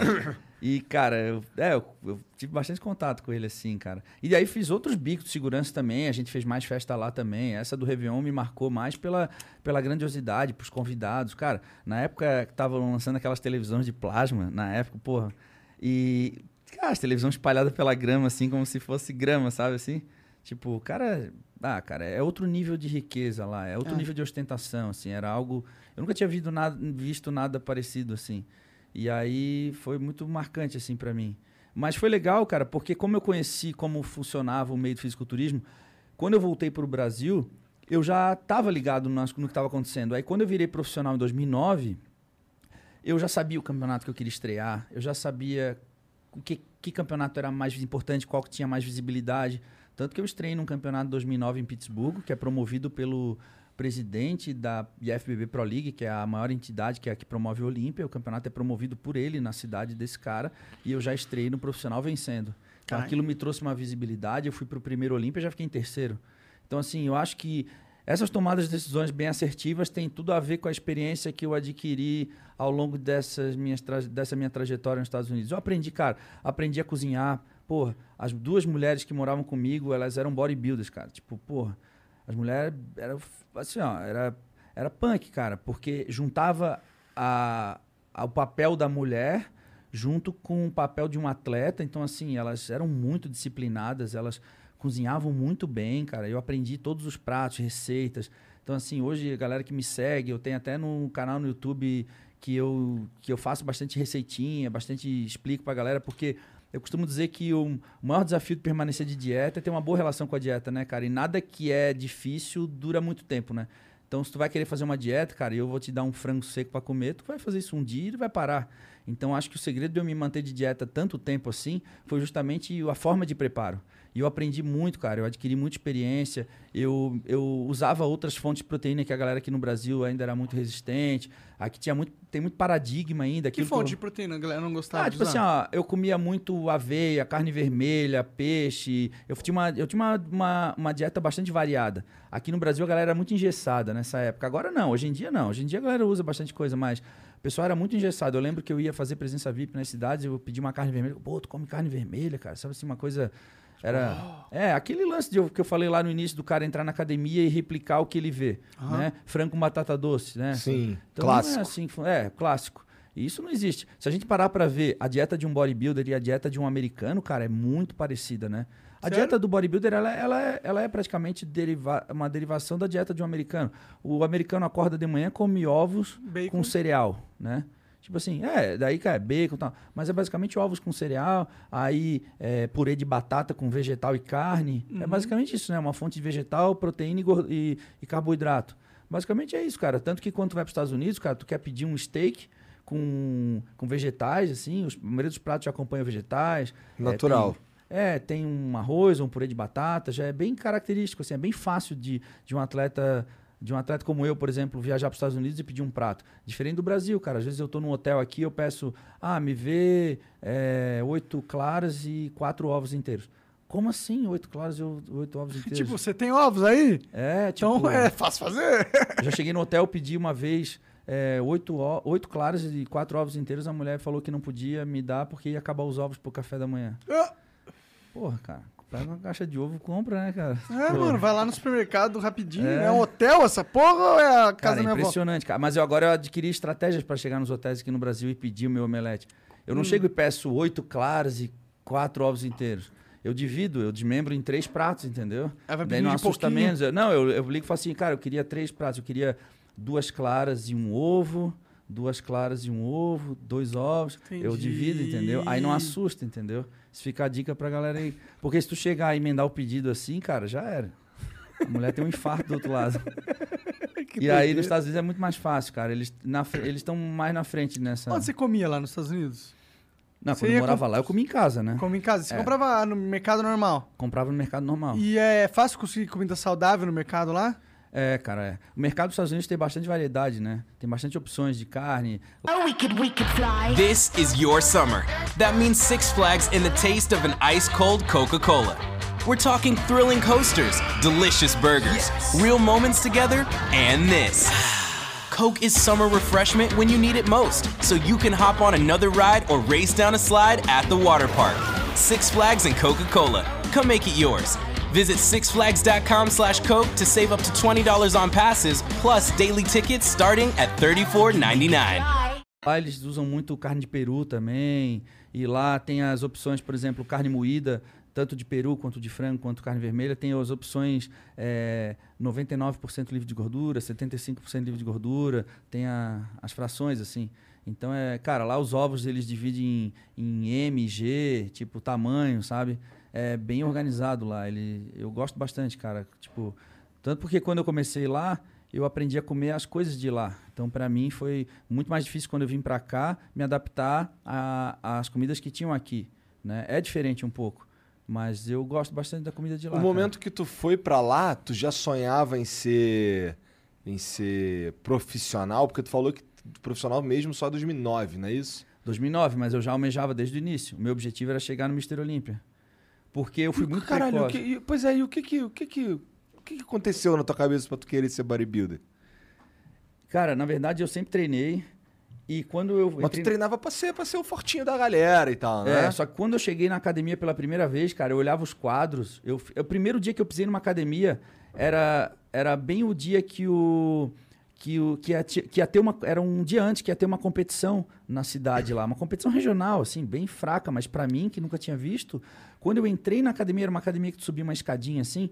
Quando eu subi a escada, eu me deparei com um cara fazendo as poses no espelho, assim. Cara, aquilo ali pra mim foi. Foi assim. Porra, eu olhei aquilo, eu fiquei impressionado, cara. Eu, eu fiquei impressionado. Eu jogava futebol na época, eu jogava futebol. Mas tu era um franguinho? Eu tinha 63 quilos. 63 quilos. Eu jogava futebol, cara, nas categorias de base do Internacional. Eles tinham uma. uma lá em Floripa, eles tinham uma, uma escolinha lá. Depois eu fui lá pra Porto Alegre lá jogar. E aí, cara, eu tinha bastante. Eu tinha bastante habilidade de jogar. Eu sempre joguei futebol, jogava futsal, depois jogava futebol. Quando eu entrei na academia, cara, eu entrei pra isso, pra botar um shape e tal, mas eu jogava futebol. Quando eu vi aquilo, cara, eu fiquei. Eu fiquei impactado com aquilo. Eu falei, cara, eu queria saber a sensação de ser assim. Eu olhei e falei, cara, como é que deve ser a sensação de ser assim? De olhar pro braço e ser desse tamanho, olhar pro trapézio e ser desse jeito. Eu queria saber como que é. Eu queria sentir como é a sensação de estar no lugar desse cara. Só que aí eu botava uma meta, cara. Quando eu cheguei. Ah, eu quando cheguei num tamanho legal, tinha 40 de braço, falei, cara, mas essa sensação, tipo, é muito pouca. Aí eu quero mais, eu quero mais, eu quero mais. Aí eu comecei a competir powerlifter, porque eu tinha muita força. Tinha muita força no tríceps, tanto que foi a minha primeira lesão. E aí eu comecei a competir no levantamento de peso, é, supino, essas coisas assim. E aí eu, cara, ganhei tudo que eu podia ganhar nessa época aí. Só que aí, porra, não é uma coisa tão legal, porque tu vai lá, levanta o peso e tal, mas tu não bota o shape. Aí chegava, tirava a camiseta, tipo assim, não era o que eu queria. Até, até eu vejo que os caras que fazem esse negócio de força, eles são meio gordinho mesmo. São, tipo, é, são, é, parece tem que é, core, assim, bem... é vantajoso ser É, mais gordo, né? aham. Nessa, nesse quesito. É, exatamente. Aí eu, porra, aí eu, cara, vou me preparar para competição de fisiculturismo.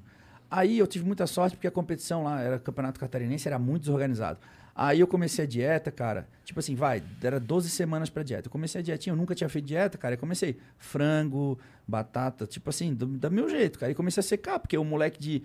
Eu tinha 20 anos, 19 pra 20. Moleque de 19 anos, cachaça, jogava futebol, tipo, comia lá o bolo da avó. E aí, de repente, começa a comer frango, batata doce, treinar, o cara seca, né? Pode crer. Aí comecei a ver o abdômen aparecendo, fiquei mais definido assim e tal. Aí, cara, o campeonato foi cancelado. Aí eles pegaram o campeonato e adiaram, assim. Não, cancelado não. Eles adiaram o campeonato pra, sei lá, dois meses pra lá. Aí todo mundo tava se preparando, cara, parou de fazer a dieta. E esperou, Menos tu. Menos eu, continuei. Aí ali já era meu primeiro aprendizado, cara, meu primeiro e grande aprendizado. Aí eu comecei e continuei. O campeonato era para ser em abril, o campeonato foi ocorrer lá no final do ano. Resumo da ópera, comecei e fiquei mais tempo de dieta. E eu cheguei no campeonato, cara, bem mais seco que todo mundo. E aí todo mundo começou a perguntar, cara, o que que tu tomou? O que que tu fez? Eu fiquei de dieta muito mais tempo que todo mundo. O cara ficou 20 semanas, eu fiquei 40. Ali eu aprendi, cara, que a preparação, ela dura tempo. O processo de perda de gordura, ele leva tempo né? A gente vai ver falar com um fisiculturista, ele fala assim: "Ah, porque na última semana eu corto sal, eu paro de tomar água, eu faço isso, faço aquilo". Cara, tu tá falando de aspecto de desidratação. Agora, para ti olhar a fibra do músculo, tu tem que estar com a gor- sem gordura. E gordura tu não perde tomando, tirando sal, usando, manipulando água. Isso é processo, isso é lento, cara. Isso é, é, o, é o que ninguém quer fazer, sabe? Aí eu falei, eu vou fazer o que ninguém quer fazer. Eu vou ficar de dieta o dobro do tempo de todo mundo. E sempre comecei a fazer assim, cara. Tipo, tu fala com um atleta hoje, os caras ficam 8 semanas de preparação, 12 semanas. Eu fico 30, fico 25.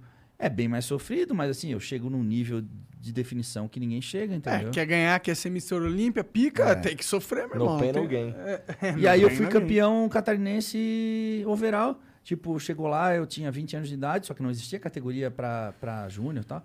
Aí eu me, me, me- me inscrevi lá e venci, cara. Aí eu venci, beleza. Até então eu conciliava, né? Faculdade, competição. Aí fui pro Mister Universo na Inglaterra. Eu lembro que eu fiz uma vaquinha, cara, pra poder ir. Eu, eu fiz uma rifa de um toca-fita. Porra, toca-fita, não era nem CD, cara. Aí eu consegui uma grana, fui pra lá, venci o, eu, eh, venci o campeonato e voltei. Aí quando eu voltei, que tinha esse patrocinador me esperando no aeroporto, e aí eu fui pra Floripa, minha mãe falou assim: deu, né, filho? Agora chega, né? Volta pra faculdade. Eu falei: não, não, agora que eu não quero mais saber de faculdade. Agora Quantos eu você quero. tinha quando ela falou isso pra você? Eu tinha 19 pra 20, é 20 anos, 20 Ah, anos. então tá, tá É. bem. Ali eu comecei a sair de casa, fazer minhas coisas, né? Caralho. E aí, cara, foi difícil, porque assim, meus pais são funcionário público, né? Aí meu irmão também, tipo assim, era o caminho que eu ia seguir. E aí, de repente, qual é a mãe e o pai que quer ver um filho fisiculturista, né, cara? Por isso que eu admiro muito a minha sogra, cara, porque, pô, a minha sogra, ela tem uma filha só, que é a Carol. É a única, a única, tipo assim, é a princesa dela. Aí eu cheguei na casa dela, tipo assim, o que, que tu, ah, sou fisiculturista, o que, que tu tem? Nada, tipo, né? e ela me apoiou desde o início, cara. Ela me apoiou desde o início, ela foi foda, ela falou, porra, ele não tem nada pra oferecer pra ela, mas eu vejo nele um sangue no olho que ninguém tem. Ela viu com as minhas marmitinhas lá, fazendo as coisas, e ela me apoiou desde o início, cara.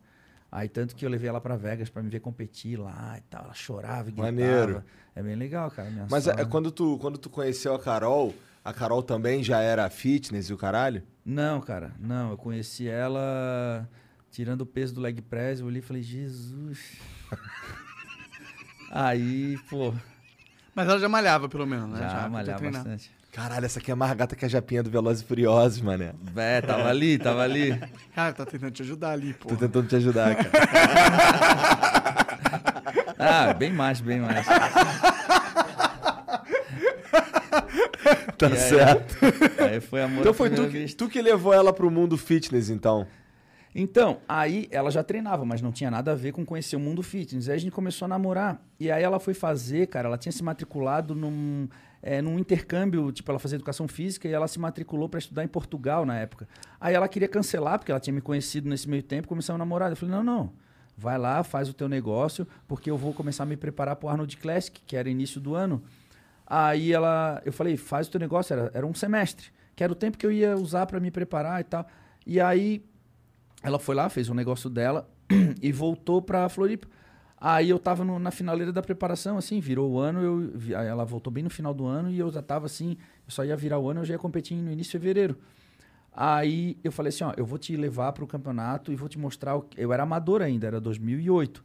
Eu vou competir no amador, vai ser meu último campeonato amador, porque eu já posso virar profissional, porque eu ganho o mundial, aí te dá o Procard, o direito de virar pro. Pode crer. Aí eu fui pra lá e falei assim, ó, eu vou, te, eu vou competir no amador, mas eu vou te levar no show pro, comprei lá os ingressos, eu vou te mostrar o que, que é o meu esporte. Aí levei ela pra conhecer a feira. Porra, a feira é legal pra caramba, cara. 2008 não era essa crise que é hoje lá nos Estados Unidos. Tipo, porra, a feira, os caras davam bastante brinde, camiseta, coisa. Era uma experiência legal. Tu Da ia na hora. feira, tu, Quem que expõe numa feira dessa? É, isso que eu queria saber. O que, que tem nessa feira? a feira é assim, ó, são feiras de marcas de suplemento, de roupa, de máquina. Então, quando chega num stand, assim, por exemplo, eles te dão barrinha de proteína, te dão coqueteleira, te dão garrafinha, te dão camiseta, te dão short. Que Cara, foda. Tipo, você paga pra ganhar um monte de coisa. Tu fica andando. Eu tenho foto, cara, assim, eu pego tudo que eu reuni na feira e boto em cima da cama do hotel, assim, cara. Tipo, nossa, uma Sério? muambada, cara. tipo assim, só daquele sachezinho de whey, cara, tu Aham. fica três meses sem comprar depois, sabe? pode crer, pode crer. É, é bem legal. A experiência é muito legal, cara. E ela começou a ver a grandeza do evento, porque cada stand levava os seus principais atletas. Daí ela começou a ver os atletas e eu começava a explicar, ó, aquele ali, esse cara assim e tal. E ela começou a ver que ro- rolava muito dinheiro e era um mercado legal, promissor. E eu falei pra ela, o Brasil ainda vai ser assim um dia. E eu comecei a mostrar pra ela como era meu esporte. E eu fui mostrar direto o topo do meu esporte pra ela, era o Arnold Classic. Os, os dois maiores campeonatos dos Estados Unidos são o Arnold Classic e o Mr. Olympia. Mas o Arnold Classic ainda ganha em termos de, de infraestrutura de evento, Entendi. assim. Porque é multidisciplinar, tem... tem É mais grandioso, de certa é, um, forma. é, um, é, o- é Arnold Sports Festival, tipo... é, tem ciclismo, maratona, Tá. esgrima, boxe. E, e o Arnold tá em todos eles. É cara. mesmo? Ele tá em todos eles. Nossa, vai lá, que levanta foda. a mão do Que cara. da hora! Tá então tá, o Arnold tá desfilando na feira e tá falando Da com a hora, galera. da. E aí no evento profissional teve uma. Todo ano ele homenageia alguém, né? Aquele ano foi o Stallone, ele foi o Stallone lá, ele deu uma, uma, uma, uma homenagem lá pro Que Stallone. foda, né? Que eles eram rival no passado, né? Pra Dá, caralho. dá pra trocar ideia com o Arnold nesse evento aí? Só quando compete. Eu competi duas vezes, daí tu fala trocou com umas ideias com ele? É, tu fala com ele, ele vem te cumprimenta, ele elogia teu físico, daí tu fica ali brincando, Que tira uma foto. Ah, ele elogia, ele é bem político, né? é bem cara? político. É bem tipo, político. Ah, very good, very nice. É, não, não, excelente, não sei o quê. E aí ele fala tal, aí tu fala com ele, tira foto, como se tu quiser dizer alguma coisa pra ele ali, tu diz naquela hora ali, ele é bem receptivo, normal, assim, mas quando tá competindo. Aí naquele momento ali, cara, eu fui na feira, a feira ela gostou pra caramba, porque ela viu, pô, isso aqui é um mundo paralelo, eu nunca imaginei que fosse assim. Aí a gente foi no show à noite, cara, o show à noite, assim, é um auditório, era dois andares, assim, tipo, porra, tem todo um tem todo um, é todo assim, é, é uma tecnologia, porra, e apresentador, e aí tem os atletas, é, são showmans, assim, tipo, o meio profissional é diferente, é um entretenimento legal. E aí tinha o Arnold, tinha o Sylvester Stallone, tinha tudo lá. E aí ela ficou impressionada e ela começou a respeitar um pouco mais aquilo que eu fazia. Eu já mostrei pra ela. Aí ela ela começou a entender. Depois a gente foi pro Mr. Olímpia e tudo mais. Aí quando a gente foi, eu fui levar ela num primeiro campeonato aqui no Brasil pra ela conhecer como é que era aqui. Era um campeonato em Suzano, cara, numa escola. Tipo assim, porra, se eu tivesse levado ela primeiro diferente. lá, eu tinha perdido a mulher. É.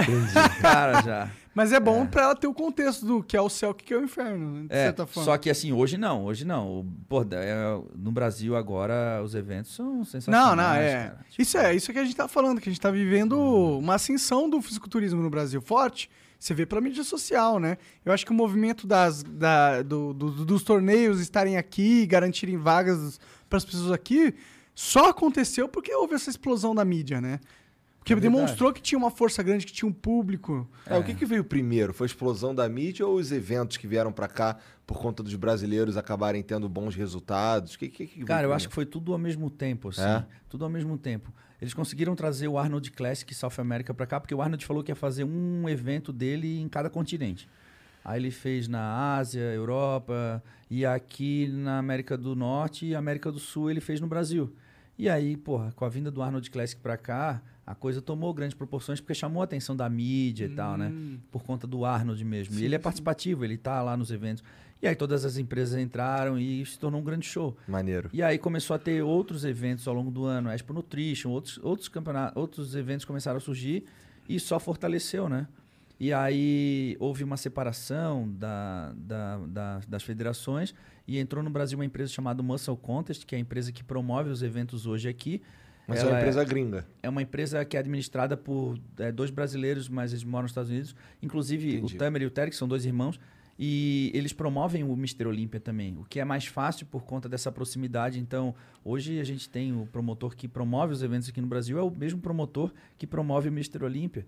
Então, os eventos hoje no Brasil, eles estão cada vez é, criando um corpo, ficando maiores. E o mais importante, não só de infraestrutura, mas também de importância, porque são eles que...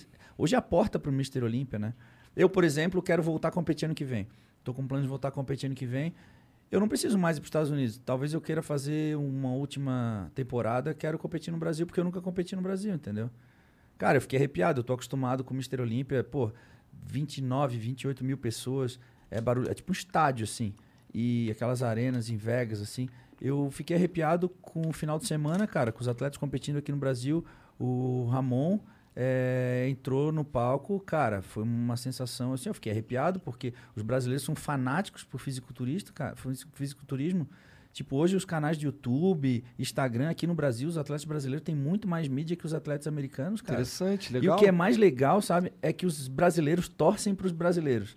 Eles, tipo, antigamente pagavam muito pau para gringo, né? Tipo assim, hoje em dia, cara, hoje em dia, tipo, os brasileiros fazem muito mais sucesso, porque é aquilo que eu falei, eles se comunicam mais diretamente com o público, talvez pela, pela mesma língua e por estarem mostrando mais a realidade do dia a dia hoje nas redes sociais. Ah, são mais acessíveis, né? Então mano? essa tu cria uma identidade maior com o público. Os americanos não falam a nossa língua, os hábitos são diferentes, e eles também não têm o costume de postar igual os brasileiros, né? Nossa produção de conteúdo de maromba, cara, hoje é infinitamente maior. Nossa, que foda, que eu não sabia disso. cara. Mas faz um pouco de sentido, até porque os caras que são lá, eles estão lidando com um cenário bem mais estruturado que aqui no Brasil. Lá os caras conseguem, sei lá, eu imagino que eles consigam se manter mais facilmente sem necessidade de mídia. Exato. Aqui, pô, se você quiser se destacar no meio do fisiculturismo, você tem que ter uma boa mídia. Senão você não vai ser.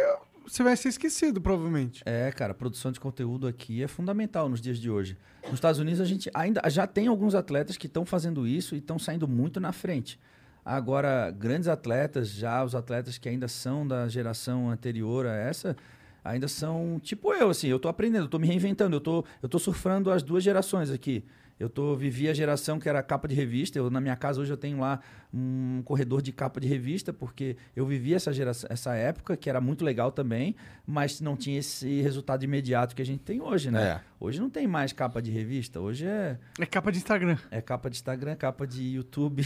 É. E aí, cara, é, os americanos ainda são muito. ah, Mas alguns já estão fazendo esse trabalho já e já estão anos-luz na frente. Mas É, os imagino- brasileiros fa- todos já estão fazendo. Tipo, a gente né? tá na frente deles nessa, nesse quesito, acho que muito mais pela nossa necessidade, mas a gente acabou que pela necessidade a gente aprendeu mais rápido a como lidar. Ou pelo menos o- o- a comunidade do fisiculturismo aqui aprendeu a lidar com a mídia muito mais rápido que a americana. Se bem que eu acho que deve ter muitos americanos que são dessa comunidade, mas talvez não competem, né?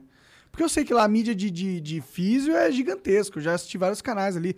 Até o cara, o Montanha lá do, do, do Game of Thrones, ele faz vídeo ali. Aham, aham. É, tem vários é, youtubers, né, de, Uhum. de, de fisiculturismo lá nos Estados Unidos também. Tem, tem muita gente legal. Inclusive, o cara que sempre competiu comigo nesses anos todos, que se chama Flex Lewis, ele é um. Ele é do Reino Unido, só que ele mora em Vegas hoje, tem uma academia lá também. E, cara, o canal dele é super bem estruturado do YouTube, só que ele tinha bem poucos seguidores. E eu que fiz um canal, cara, deixei lá esquecido, eu tinha 130 mil assinantes e eu postava uma vez por mês e olha lá, cara. Eu tinha, e, e o cara era um canal muito bem estruturado e não tinha mídia nenhuma. Aí ele começou a postar agora em legenda em português, cara, o canal dele bombou. Foda. Ah, que foda. Entendeu? Porque os brasileiros consomem muito esse tipo de conteúdo, Sim. cara. Não, aqui é um fenômeno, assim. É, É. claro, é visível, assim, como no algoritmo movimenta Sabe É. onde é que o pessoal consome muito conteúdo assim também? É na Índia, cara. Ah, é, é? mesmo? É, sabe no Instagram ali que dá pra ver os países onde tu, tu tem mais seguidores? O meu ali aparece a Índia também, cara. Caralho. E o Bom, Kai- ajuda que eles têm gente pra caralho lá. né? é, e o Kai Green, que é aquele que tem um, um Rastafari, assim, que é- ele, ele compete no, ele compete. É um atleta da Open, um atleta já Olímpia, já bem Mas ele é indiano, conhecido. Não? não, ele é americano. O nome dele é Kai Green, é um cara que competia, brigava pelo título, nunca foi Mister Olímpia, mas é um grande personagem do fisiculturismo. E ele largou o fisiculturismo porque ele ficou em segundo lugar, tipo assim, alguns anos seguidos, meio que se encheu o saco de ser segundo lugar. E aí largou e começou a fazer filme na Índia, cara. E ele, tipo, hoje ele anda na Índia assim, cara, tipo, é um mar de gente em volta dele, assim. Ele virou famosão, virou um É. cineasta, Que pica. viagem, que da né, hora. cara? Na Índia tem um mercado bastante. Não, a Índia é. Hoje o maior canal do mundo do YouTube em inscritos é o indiano, né? Uhum. É o T-Series. T-Series. É, cara, a É. Índia vai dominar o mundo no fisiculturismo. Só que a Índia não tem um representante bom no fisiculturismo. Tem um cara que é vegetariano, cara. Aí não dá, né? Pô, isso deve ser difícil, né? Ele tá. É, deve ser difícil. É. Mas não tem um shape legal. E o indiano também não é, tipo, é igual o asiático, o japonês, o chinês, ele não é con- conhecido por ser uma. um- ter um porte físico grande. Mas né? tem um, tem um egípcio pica, não é? Tem- o atual campeão é o egípcio, o Big Ramy. Isso. É, o atual campeão. Cara, os árabes estão vindo com muita força, né? Os árabes, eles... Tem um iraniano, né? Que é o Hulk, Hulk do Irã. Tu já viu esse cara? Eu Tem nunca o, vi. tem o iraniano... Põe aí o Hulk do Irã, Jean, pra ele ver. Tem o iraniano... Mas tem um iraniano que é... O nome dele é Hadi Chopin. Põe aí o Hulk do Irã. Caralho, o cara é um, Caramba. um Pior que esse eu não trator. conhecia, não. Esse é, é, Teve um brasileiro que injetava óleo nos bíceps que desafiou lutar contra ele. Porra, maluco. E aí desistiu. Cara, Por trator. claros motivos, né? Olha o Mas olha tamanho. só, se a gente pegar os top 3 do Olímpia hoje, o primeiro é o egípcio, o segundo é um americano e o terceiro é um iraniano. Olha lá. Olha então, só, cadê o Oriente Médio tá aí já- é, representando. Também deve ter tanto shake árabe, dubaiano, rico pra caralho, falando assim, ó, ó toma toda a riqueza do mundo pra você transformar em músculo aí, vai lá. É, mais ou E esses caras, a média de idade desses caras é mais de 30 também? Mais de 30, é. Todos mais de 30. Interessante. Mas alguns mais de 40, cara. Teve um atleta que se aposentou ano passado, o Dexter Jackson. É um cara que já foi Mr. Olímpia em 2008. O cara competiu, se aposentou com 47, se eu não me engano. Porra, que foda. 47, acho que ele Pô, tá mas com haja 50. lesão, eu imagino, também, né? Que à medida que tu vai ficando mais, mais coroa aí, o teu corpo vai ficando mais cansado Cara, também. tem, tem. As lesões, principalmente por desgaste articular, tem, né, cara? Imagina um. É como tu imaginar uma pastilha de freio de um carro e. Tá, uma Que não hora. dá pra ela- trocar, né? Ela é. E não dá pra trocar, cara. Porque. não- Tendão não regenera e não fica mais forte. Pois é, dá pra você lesionar de novo esse daí do braço esquerdo? Cara, dá, mas é muito difícil. É porque agora é um pino tá- colado, né, Ele negócio? tá, ele tá com uma âncora e os cabos são tipo de aço, assim, é bem forte, é quase difícil. É mais fácil eu arrebentar Mas você perdeu outro. a força nesse braço por causa disso? Perdi um pouco, cara, eu tenho que me adaptar. Quanto você, você, você a porcentagem? 30% a menos. Entendi. É. Porra, pior que é um- uma perda grande, Só né? que assim, ó, alguém paga a conta desses 30%, entendeu? Na hora de fazer a força, tu tem que levantar. Aham. E aí alguém vai pra alguém, daí tu compensa. Aí compensa com o pescoço, compensa com o trapézio, compensa com a região subescapular. Entendi. Então tu tem que fazer fisioterapia pra poder. Mas você parece simétrico. Se isso não ia aca- acabar dar uma Cara, é no corpo. simétrico, é de boa, assim. Tu olha e acha. Mas, cara, é um saco, porque assim, ó. Tu vai gravar um vídeo. Aí o Ícaro já tá rindo, cara, porque ele filma meus episódios lá. E eu falei, Ícaro, eu não quero mais filmar, não, cara. Aí ele falou, mas por quê? Edu? Ah, cara, os caras ficam procurando agulha no palheiro, sabe, cara? Aí eu mexi um pouco o saco. Aí ele foi, não, não, vamos gravar. Aí gravamos. Cara, daí ele viu como que é, ele falou, é, tu tá certo mesmo. Cara, os caras falam assim, ó, ó, 5 minutos e 29 segundos. Aí, tipo, olha lá o bíceps do Edu. Sabe umas coisinhas assim? Caramba. Ah, o Edu botou óleo no bíceps. Eu disse, ah, meu Deus, cara. Sabe o que, que é? Aí o cara fala assim, mas o antebraço do Edu não é proporcional ao bíceps. Daí eu falo, gente, eu arranquei todos os tendão no antebraço pra botar de enxerto no cotovelo, cara. É óbvio que o tendão, o, do, o antebraço provavelmente sofreu algum prejuízo estético por conta do, da, né? Eu tirei, arranquei aqui, ó, tem uma marca dos negócios.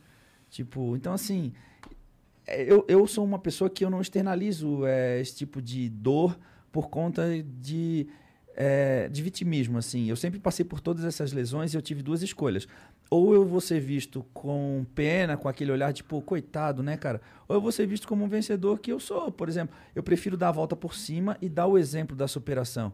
Então, para mim, aquele período que eu tô me recuperando para poder mostrar para as pessoas que eu consigo é difícil, mas eu não fico demonstrando tanto.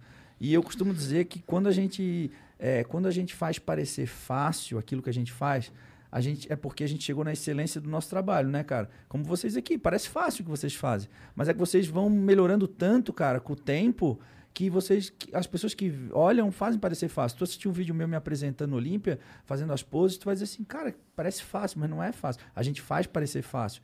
E o fazer parecer fácil pro YouTube às vezes parece que tipo que É, que errado. Tu tá entendeu? fazendo relaxado de jeito relaxado, então é pá, não sei o quê. É que pro YouTube falta muito um discernimento, assim, uma, uma crítica, assim. Eles têm dificuldade de analisar o que realmente está acontecendo. Eles ficam muito no raso, assim. Não no YouTube, em qualquer mídia, eu acho.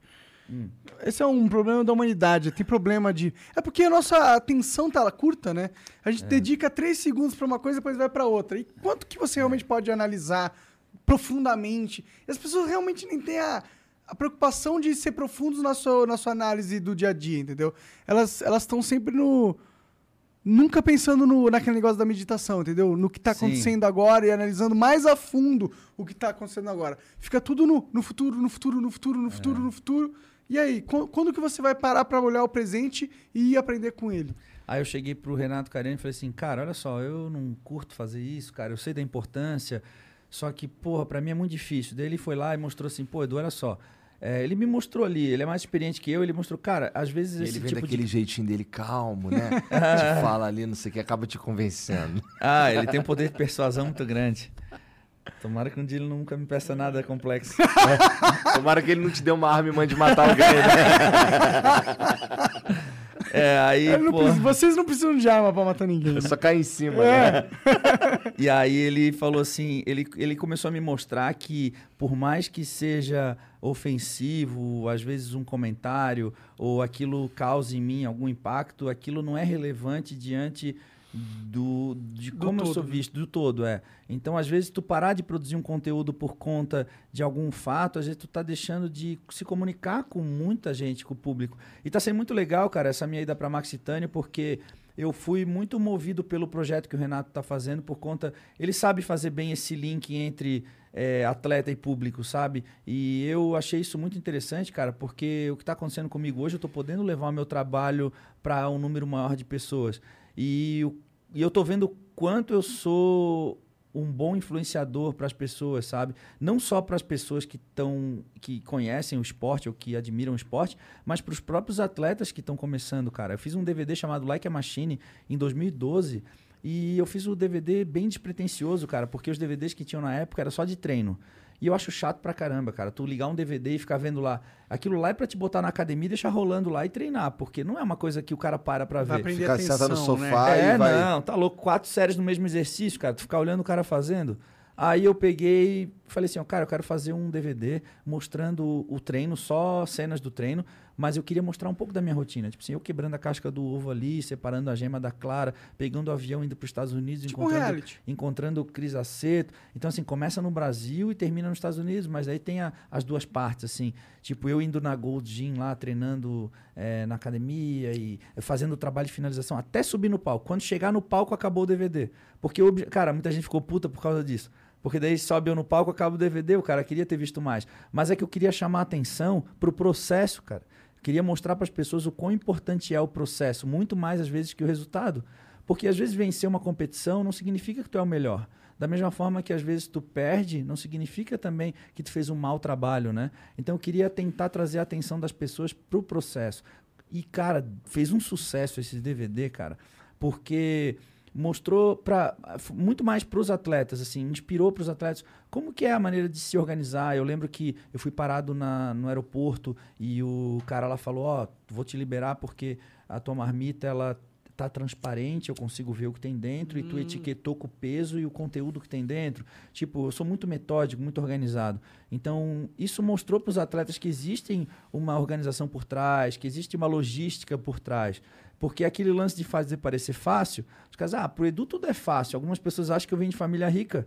Porque, pô, o Edu tem carro bom, tem uma mulher bonita, é, tem, mora num lugar bacana, é praia, não sei o quê. Tipo assim, isso faz parecer fácil, né? Por conta da excelência do trabalho que a gente conquista. Mas, porra, cara, eu passei muito perrengue na minha É aquela vida, coisa, cara. sabe a pinga que eu tomo, não sabe o tombo que eu tomei, né? É, Pra exatamente. chegar ali, né? E aí esse DVD trouxe muito, muito conteúdo para essa galera que está começando. Eu, eu vejo, eu, eu ouço mais dos atletas que assistiram do que de pessoas, assim, mas eu, é um DVD que facilmente um atleta pode assistir com a mãe para convencer ela de que o que ele faz é uma coisa bacana, entendeu? Então já vi, por exemplo, meninos, as mães nas feiras falam assim: "Nossa, obrigado por influenciar positivamente meu filho, por fazer ele ser uma pessoa mais organizada".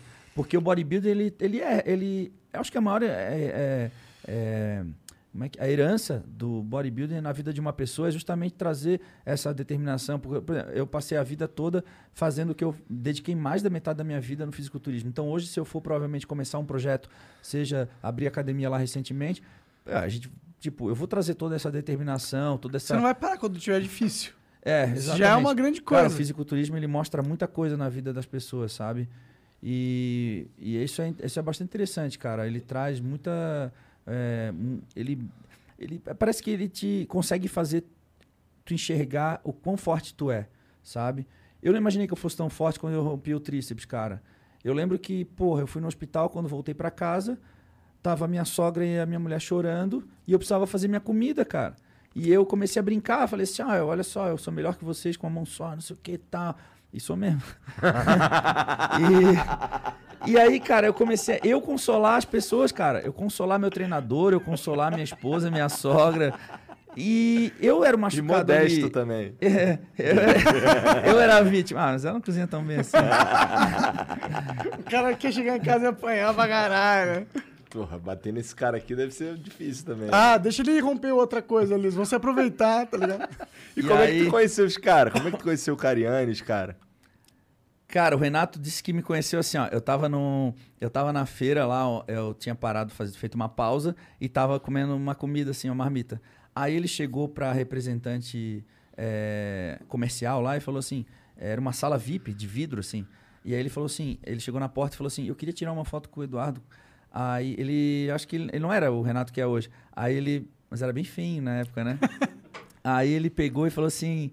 é, aí ela foi lá e falou alguma coisa no meu ouvido. Isso é o que ele fala, mas eu acho que é verdade mesmo. Ele chegou e falou assim: ela falou alguma coisa tipo assim: ah, tem um cliente meu, porque ele tinha loja de suplemento, né? Tem um cliente meu que quer tirar uma foto contigo. Eu falei: ah, peraí, eu tô comendo, já vou. E ela foi lá e disse: ó, ele tá comendo. Aí ele falou assim: cara, que cuzão, cara. tipo assim, porra, não quero mais saber da foto. Porra, cara foi muito cuzão. Aí ela, tipo, foi lá e falou assim: porra, por favor, é um cliente muito, muito importante e tal. Aí disse que ele falou que eu, que eu bufei, que eu fiz assim. E me levantei e fui lá tirar foto com ele. Ele disse que tirou a foto super contrariado comigo, cara. Essa foi a história dele. É. Ele disse Que que me tu vai falar assim. até a morte que não lembra, né? É, mas eu não lembro, mas acho, acho que pode ter sido verdade mesmo. Aí ele, depois de um tempo, cara, eu comecei a conhecer um pouco o trabalho dele. E aí, de dar oi. Just when I finish my to do list, We need more chips, Mom. Honey, I need a lot of chicken. something else comes up. That's when I use Instacart to help get everything we need from BJ's Wholesale Club delivered right to our door in as fast as one hour. And then finally, I can relax. Mom, I think we're out of toilet paper. Time for another BJ's order. Download the Instacart app or visit instacart.com to get $10 off your first order using the code BJ's Wholesale 10. Offer valid for a limited time. Minimum order $35. Additional terms apply. assim pra ele na feira tal. E aí, quando ele foi pra Max Titânio, que ele começou, cara, ele revolucionou, assim, é, ele revolucionou a, forma da Max se comunicar com o público, ele trouxe, ele montou uma equipe de atletas, a Max já tinha um projeto muito legal chamado Casa dos Campeões, que eles, é como se fosse um celeiro de atletas que eles trazem pessoas do Brasil inteiro, e ele explicou um pouco disso pra vocês, É aquela né? frente do É CT? isso, é. Então, assim, pô... Não sabia se podia falar se era segredo ou não, mas nada é segredo. A gente tá no CT às vezes, quer dizer, eu nunca quase, mas eles às vezes várias. É, e aí chegam os caras ali, o Karine tá aí. Tem o Balestrin tem. É, a galera fica ali fora esperando. É, né? não é segredo pra ninguém. Eu acho que você coloca. Não, eu estou explanando, deixa quieto. Vamos lá, continua. E aí, cara. Vai ficando bêbado é foda, É foda, Aí uma ele- noção. O que, que vocês estão tomando aí, cara? Hidromel. O que, que é isso? É um vinho de mel, você quer um pouquinho? Quero um pouquinho. Eu vou, ó, pra você experimentar, se você quiser, eu pego mais. Eu vou pegar mais porque eu quero mais, mas você, você vê se você gosta.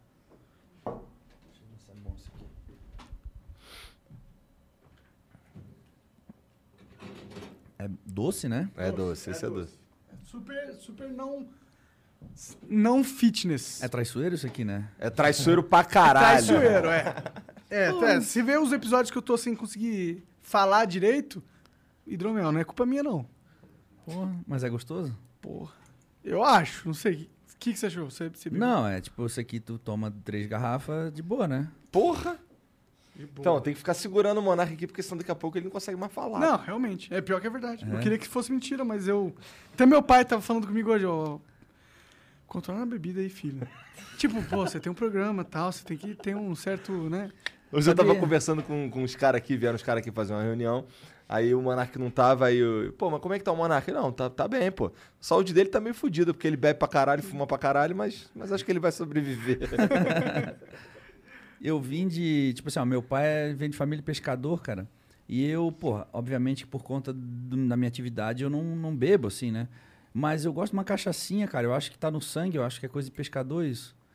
Porque eu gosto de uma cachaçinha. Eu gosto mesmo, aprecio a cachaça, cara. O gosto dela. o gosto sim. da cachaça, cara. E aqui no Brasil, pô, a cachaça do Brasil são as melhores, né? Dizem. Pô, eu gosto, cara. Eu gosto. Até porque é daqui, né, o negócio. Eu até tenho em casa, mas quando meu pai vai lá, pra dar pra ele a cachaça. Ele é cachaceiro. pra dar cara. pra ele, pra dar pra ele. Não, é pra dar pra ele. é Pra dar Ah, pra tu, Cara, ele. tô toma um pouqui- pai dele. tu toma um pouquinho com ele, né? Não, não, ele, cara, ele gosta da cachaça, cara. Porra, já operou o coração e tudo, mas não tem jeito. Tá É certo. foda, né? Quando a é gente isso, gosta de uma parada, é difícil, né? Parar, né? Tipo, ah, você para se você quiser, eu paro. Mas eu não quero, esse é o problema. eu, não, eu não consigo parar de querer, esse Existe é um momento na tua vida que tu não tá de dieta, cara? Cara, eu, é como eu te falei, tu começa a repetir as atitudes tanto tempo que aquilo se torna um hábito, cara. É muito difícil chegar nesse ponto, mas é que eu como o que eu quiser hoje. Tipo, só, Só que tu só quer comer as paradas da dieta. Só que. é que- mas assim, ó, depende o que é dieta. Por exemplo, antes de vir pra cá, eu fui pro- no hotel, pedi um filé mignon, pô, tava bem gostoso, e pedi uma porção de arroz. Cara, tu comeria isso rindo, cara. Ah, É, filé mignon é bom pra caralho, a coisa Tu também. comeria isso rindo, tipo, é, de manhã cedo. mais? Quero um pouquinho. De manhã cedo eu comi ovos com pão, com um pouquinho de manteiga assim. Pão, Pô, como pão, cara. Comi pão. Polícia e da aí, dieta. Como peixe, como. é, Peixe é melhor que carne vermelha mesmo? O que, que é melhor, se for melhor? Não tem o que é melhor. É diferente, né? As fibras da carne, elas são mais difíceis de ser quebradas. Então a digestão demora um pouco mais. Tá, mas isso é só Depende um... da carne, tem mais gordura que o peixe. Tá. Depende do peixe também, o peixe não é tão magro. Dependendo, tu pega, por O exemplo, salmão. o pessoal fala, salmão tem bastante gordura, né? Aí tu pega um patinho, é uma carne mais limpa de gordura. Entendi. Então, tu- então depende, assim, mas não existe pior ou melhor. né? E, Mas a proteína do ovo, falando tecnicamente de a proteína do ovo, ela é a mais é, Saudável? vamos dizer assim, esse negócio já bateu, né? tipo, como é que fala? É, os balanços de aminoácido ali, ela é mais completa. Entendi. Tem mais... É. Tem mais é, valor biológico. Valor bons, biológico, é. vai, entendeu? A proteína do ovo, ela é bastante Entendi. interessante comer a proteína. Aquele negócio de você comer um ovo cru de manhã, bom pra caralho, ruim pra caralho? É, cru eu acho difícil, eu acho complicado por causa da questão de salmonela e contaminação, assim, Entendi. né, cara? Aí tu quer comer clara crua, tu come a pasteurizada então, né? Entendeu? E a pasteurizada já, pelo menos, já não tem o risco. Entendi. Mas a absorção da, da proteína do ovo cru é diferente da cozida, né? E é melhor a cru? Não, a cozida é melhor, tu absorve É, melhor. Então por é. que, que tem esse mito, tipo, vários filmes que o cara pega e te dá, pega e dá pro cara que vai treinar o ovo cru. Toma ovo cru, É, foda-se. dois filhos de Francisco, essas coisas assim, né? É, nesse caso é pra voz, né? Mas, ô, olha não, só. mas eu nem vi do. O nem tava Zezé veio aqui caso. ontem, não veio? Veio, veio, veio. Veio aí anteontem. Anteontem. Anteontem, é isso. Tipo, olha pro tamanho do Zezé, ele come ovo cru, eu como cozido. Canta igual ele que eu quero ver. né? Pois é. O Zezé é um cara que se tu cair em cima, tu mata, cara. É, pô, cara, eu conheci ele num, na- era, era aniversário de 10 anos de casamento do Mion com a Suzana. A gente foi lá e era um show pra, tipo, 20 pessoas, assim. E aí eu conheci ele. Cara, é bem baixinho, né? É, ele é, ele é baixinho. O Carlão tava aí quando ele veio. É. Tá ligado? O Carlão, ele, ele, ele é lá do CT, né? É. Trabalha lá. Ah, o Carlão, pô. claro. Isso, e ele é gigantesco. Porra, tipo, ele é muito alto. Ele é muito gigantesco. E aí, a comparação dele. Aí o Zezé não queria tirar. O Zezé, pra na hora de tirar foto com ele, o Zezé falou: Não, senta na cadeira aí, pô, senão vai aparecer minha cara e teu saco.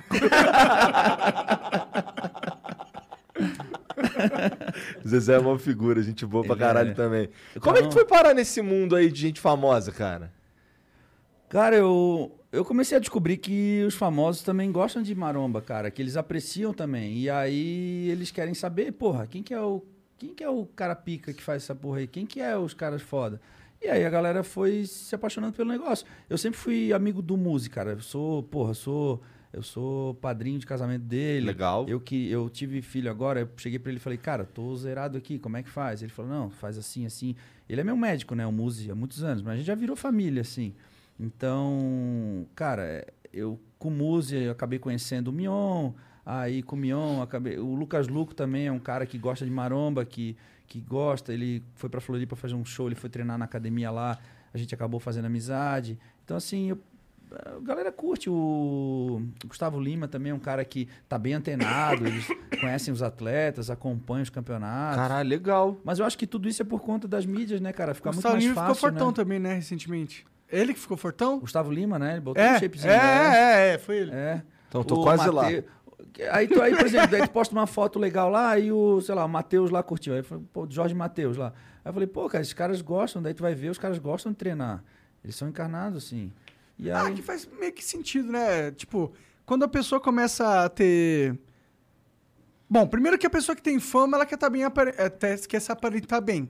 Porque ela meio que aumenta o seu valor comercial nesse mercado onde a aparência importa muito. Pô, Então, tu é famoso, tem tetão. então, é que no caso é podcast, o áudio é só o que precisa, entendeu? Entendi. Por isso que, que deu. Mas, é, querendo ou não, um cara que, pô, o próprio Gustavo Lima, acho que depois que ele ficou mais fortão, ele deve ter dado uma crescida no perfil dele, né? Porque Isso aí tu tirou do teu cu. Ah, eu só sei que ele tava meio sumido, porque eu sou um cara. Cara, se eu ouvir falar de você, você é famoso. Porque eu não tô procurando saber de ninguém, entendeu? E aí eu fui ficar. Ele tinha parado um tempo de eu falar de Gustavo Lima, e aí eu fui ver ele de novo quando eu vi ele tava fortinho. Não sei se é coincidência, né? Mas pode uma coisa ter ajudado a outra, quem sabe. Ah, mas eu acho que eles gostam mesmo de treinar, cara. Porra, Não, o Mion é muito louco. por- daquele o- tamanho. O Mion é muito louco por treinar, cara. Sim. Eu conheci ele em Vegas, ele foi lá assistir o Mister Olímpia. Aí naquela de falar assim, ah, aparece em Floripa, vamos treinar lá. Sabe aquela de falar assim, ah, um dia a gente Aí ele marca. apareceu mesmo. Cara, ele chegou, apareceu e bateu na porta da minha casa, cara. Que loucura. Porra, eu, eu tava da- indo viajar, cara. Eu tava Ah, o Mion é, viajar. igual, Mion é igual eu, então não me convida, não, irmão. Mas assim, que ele tirando vai. a parte de malhar, né? Se for, chega lá em casa. Pode eu convidar vou. que ele não vai, se for isso aí. Aí ele bateu na porta da minha casa, eu assim, pra zoar na época, eu falei assim, porra, lá do Oscilar, porra. Aí ele ficava puto, né? aí, porra, mas o cara hoje tá bem pra caralho. Maneiro. E aí, porra, ele é um cara assim, ó, ele adora treinar, cara. Porra, a gente, um dia ele convidou, cara, vem pra minha casa em Itu, vamos ficar aqui na Páscoa, tu fica aqui, traz tua família, a gente fica todo mundo junto, chama o Muse e vamos passar o, a Páscoa treinando. É isso que ele gosta, cara. Ele tem, cara, ele é o prazer dele é esse, cara, juntar os amigos, Não treinar, não fazer dieta. Ele chega no restaurante, vai pedir um peixe, ele fala pro cara assim, ó, eu quero esse peixe aqui, mas tira esse óleo, tira... ele fala pro cara, é, é para ser ruim mesmo. Eu quero peixe ruim, seco. Sabe? Tipo assim, não tenta me agradar, traz o negócio seco. Ele é encarnado em treinar, Tá. cara. Ele gosta do negócio. Esse, esse é de todos é o que mais gosta. Que pira. Do... Essa, É. Por essa eu não esperava realmente, cara. Cara, ele é dedicado. doideira. Bom, né? ele aguenta ser um- uma pessoa famosa, o que já quer dizer que gosta de sofrer. E esse troféu aí é de quê, cara? Deixa eu ver esse troféu. Ah, Pô, então, cara. porra. Falei, falei, desculpa. Esse é pra vocês aí, cara. Colocar na prateleira aí, já que só tem Então, a gente bola não de tem- basquete, é, futebol. tá, a gente É tá verdade, de- vamos colocar isso aqui É. mesmo, cara. Esse é um campeonato que eu vou fazer, cara, o Eduardo Correia Classic, é um campeonato que eu tentei promover ele no, em Belém. Eu queria levar esse campeonato para um lugar onde eu achava que o fisiculturismo não era tão difundido. E aí entrou a pandemia, a gente adiou o campeonato uma vez, duas vezes. Na terceira vez eu entrei em contato com o local do evento. E o local do evento, cara, é um centro de convenções bem legal lá em Belém, só que se tornou hospital de campanha do negócio. E eles não tinham a mínima previsão para me dizer o dia que eles iam liberar. Aí a gente resolveu, a gente resolveu cancelar o campeonato. Aí eu Tava em Floripa, conversando com o Emerson, que é o promotor de eventos lá de Santa Catarina. A gente resolveu trazer o Eduardo Corrêa Classic pra Floripa ou pra Santa Catarina. A gente não sabe ainda realmente se vai ser Balneário Camboriú ou Floripa. Mas pra dia 2 de abril do ano que vem, o campeonato vai rolar. E esse é o troféu. Que da hora. É pesado pra caralho. É. Quem não tá. É, tem que pô. ser um bodybuilder pra levantar. Não, eu queria dizer que eu tenho o troféu, beleza? É, Caralho. Essa é a réplica. Para as meninas a gente vai fazer alguma coisa mais, porque elas gostam, né? De, Claro. de alguma coisa mais personalizada, mas Tem que esse ter, é pros tem que homens. ter é. uma mina pica, fortona É, ali, isso, né? isso. Aí- Uma mina pica não faz muito sentido, mas tudo bem. É. Maneiro. Depende, né, cara? Não sei. Tem É, não, pode fazer sentido. Dependendo da mina. E aí, tá, mas aí a ideia de fazer uma. De fazer uma academia lá em Florianópolis foi uma ideia tua, cara? Não, cara. Ô, essa ideia é foda. Eu não sei nem se pode contar isso, mas acho que pode. É, eu treinava numa academia em Floripa, cara. E eu sempre tive algum problema com relação a. é, é, de, de regra, de comportamento, porque é complicado, cara. Tipo, minha atividade exige, cara, que tu use muito peso, que tu às vezes faça um pouco mais barulho, enfim. Sempre tive muito problema Você com relação gosta a de isso, gritar cara. quando tá não, fazendo não, eu não força? gosto de gritar, cara. Mas, por exemplo, eu boto, sei lá, 600 quilos no leg press, 700 quilos. Cara, Tá levantando um rinoceronte na perna, e aí? tu acaba pegando mais peso, tu acaba ficando mais tempo na máquina, tu acaba transpirando mais, tu acaba respirando mais alto. Não que eu, eu não sou escandaloso pra treinar. Mas dizem que é legal. Eu, pô, eu acho que eu gritaria se eu estivesse levantando 600 quilos. Olha Caralho! Olha eu aqui, ó, tô mas, vamos, mas vamos dizer que É isso que eu ia falar. 600 quilos, porra! mas vamos dizer que não é algo comercial. Tá. Não é uma coisa comercial, né? Aí, beleza, tive um problema lá e aí eu saí da academia. E aí eu fui para um evento no Rio de Janeiro, conheci o Beto lá, o sócio do Renato no CT, e ele falou: "Cara, tu não quer montar uma Ironberg em Floripa?" Foi bem na sequência assim. Tu tá? mora em Floripa? Moro em Floripa. Ah, tá. Pô, mora É. bem. É, eu gosto, cara. Tu ia gostar de Floripa. Eu gosto de Floripa, já fui lá, eu adoro, é, É. muito legal. É. muito bom. Tu podia morar lá e vir pra cá só fazer podcast. cara. Porra, eu precisava ser rico igual o Neymar pra ter um jatinho. Aí, olha só. Aí. O que eu tava falando? Tava falando da Ironberg. Da Ironberg. Aí eu tava lá. Eu tô meio parcialmente chapado aqui, cara. Bebe mais, bebe mais. Aí eu. Daí ele falou, vamos montar Ironberg lá e tal. Daí, mas a proposta é fazer diferente. Ah, Ele tem a Ironberg aqui. Isso foi muito legal. O Renato criou a Ironberg em São Paulo, em São Caetano. E a academia criou aquele desejo de pertencimento, porque ela é fechada ao público, a galera ficou Claro. do lado de fora, ele montou um podcast. Só Raras leva... exceções dos caras que não merecem estar lá, tipo eu, o Igor, É, às é, vezes. desculpa, desculpa. E aí, cara, aquilo ali ficou assim. Porra, todo mundo querendo fazer parte daquilo e a gente resolveu montar uma academia aberta ao público para finalmente as pessoas poderem fazer parte daquele time, poder ter acesso aos atletas e tudo mais. E eles jogaram a ideia para mim. Falaram: Ah, cara, tu mora em Floripa, o que, que tu acha? Eu tava na minha empresa, não tinha nada a ver com o Maxitane, isso não tem, é um projeto separado. E Qual eu- é a sua empresa? Não, não, eu tava. Eu Ele não, tava em outra. eu não tava, na, eu Ah, não tava tá, na tá, Maxitânio, entendi, era um projeto separado. Tá, entendi. E a gente resolveu. Eu fui lá, ele falou: ah, eu preciso de um prédio assim, assado, estacionamento e tal. Eu fui atrás e achei o local, liguei para eles, avaliamos, aprovamos, contratamos e tal.